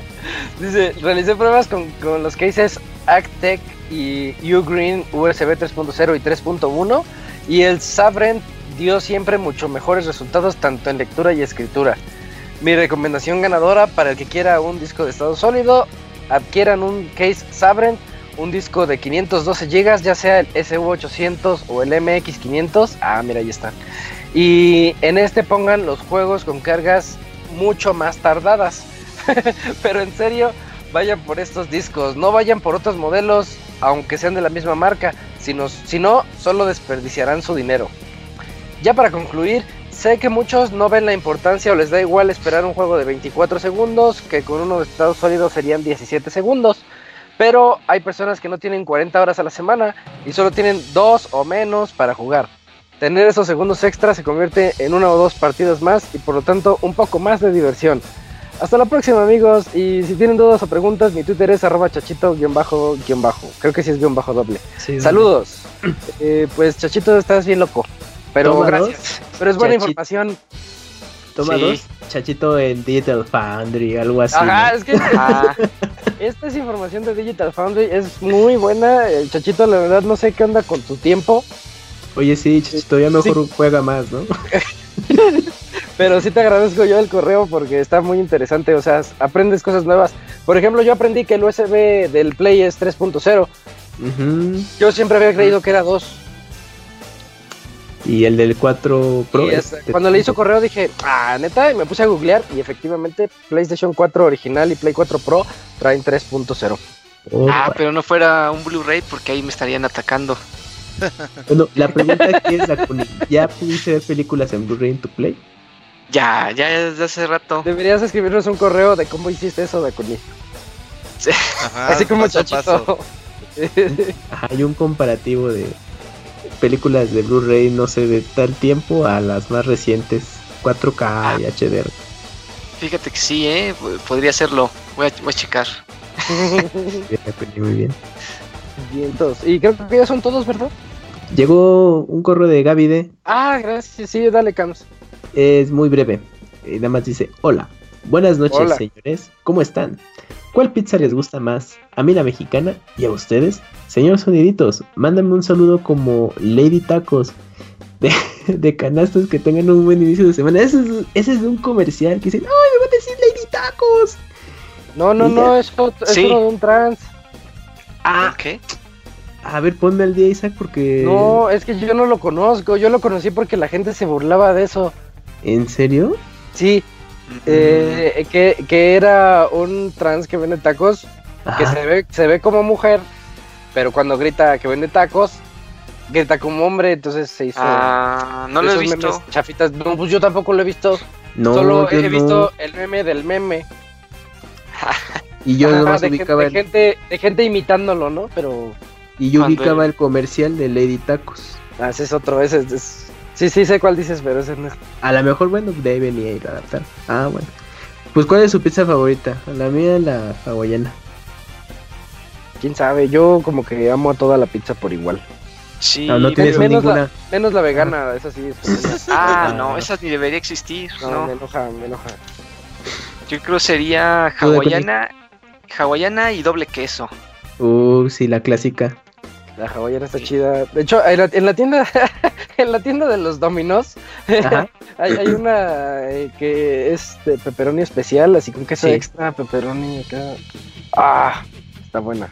Eh, fíjate que la pizza que me ha, gustado más, así de, de, franquicia, ha sido la Little Caesars. La de Hawái. ¿A poco? Sí. está como bien básico, pero. Sí, está básica. No, yo sé, o sea, yo sé que Domino tiene la especialidad, Pizza Hut, lo que quieran, pero no, está como que me ha gustado mucho Little Caesars. ¿Sabes cuál, cuál está buena? La de los Costco, porque luego han llevado al ah, trabajo y, y este, eh, no manches, o sea, casi no tienen masa o tienen la masa necesaria, pero están bien, este, bien preparadas, o sea.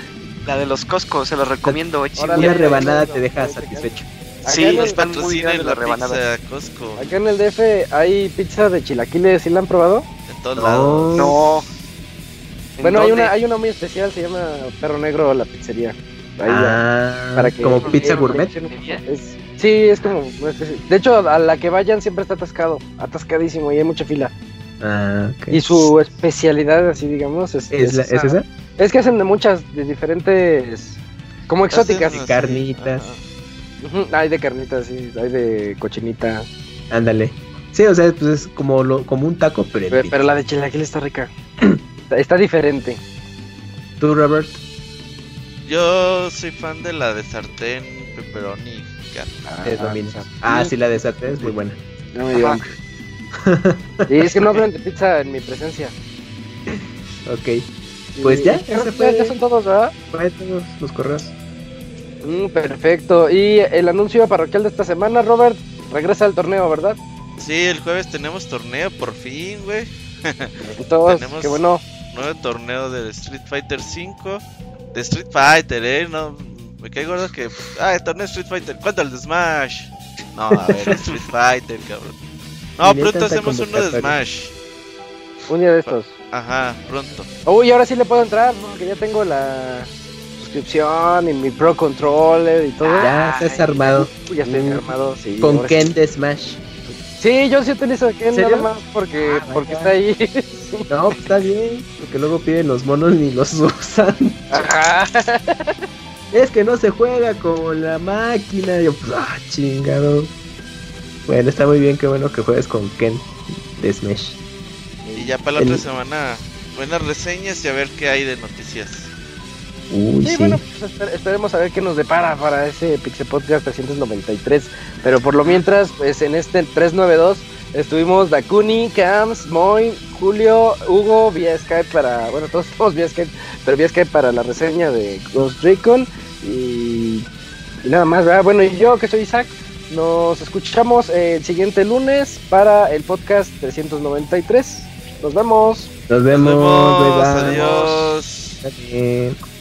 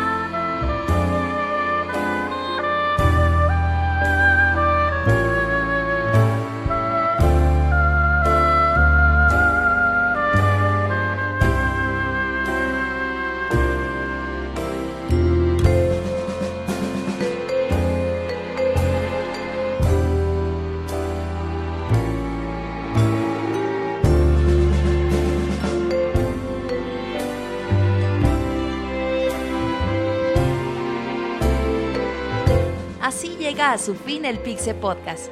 Los esperamos la próxima semana con un nuevo programa. Búsquenos en iTunes como Pixelania y descarguen este podcast. Muchas gracias y hasta la próxima.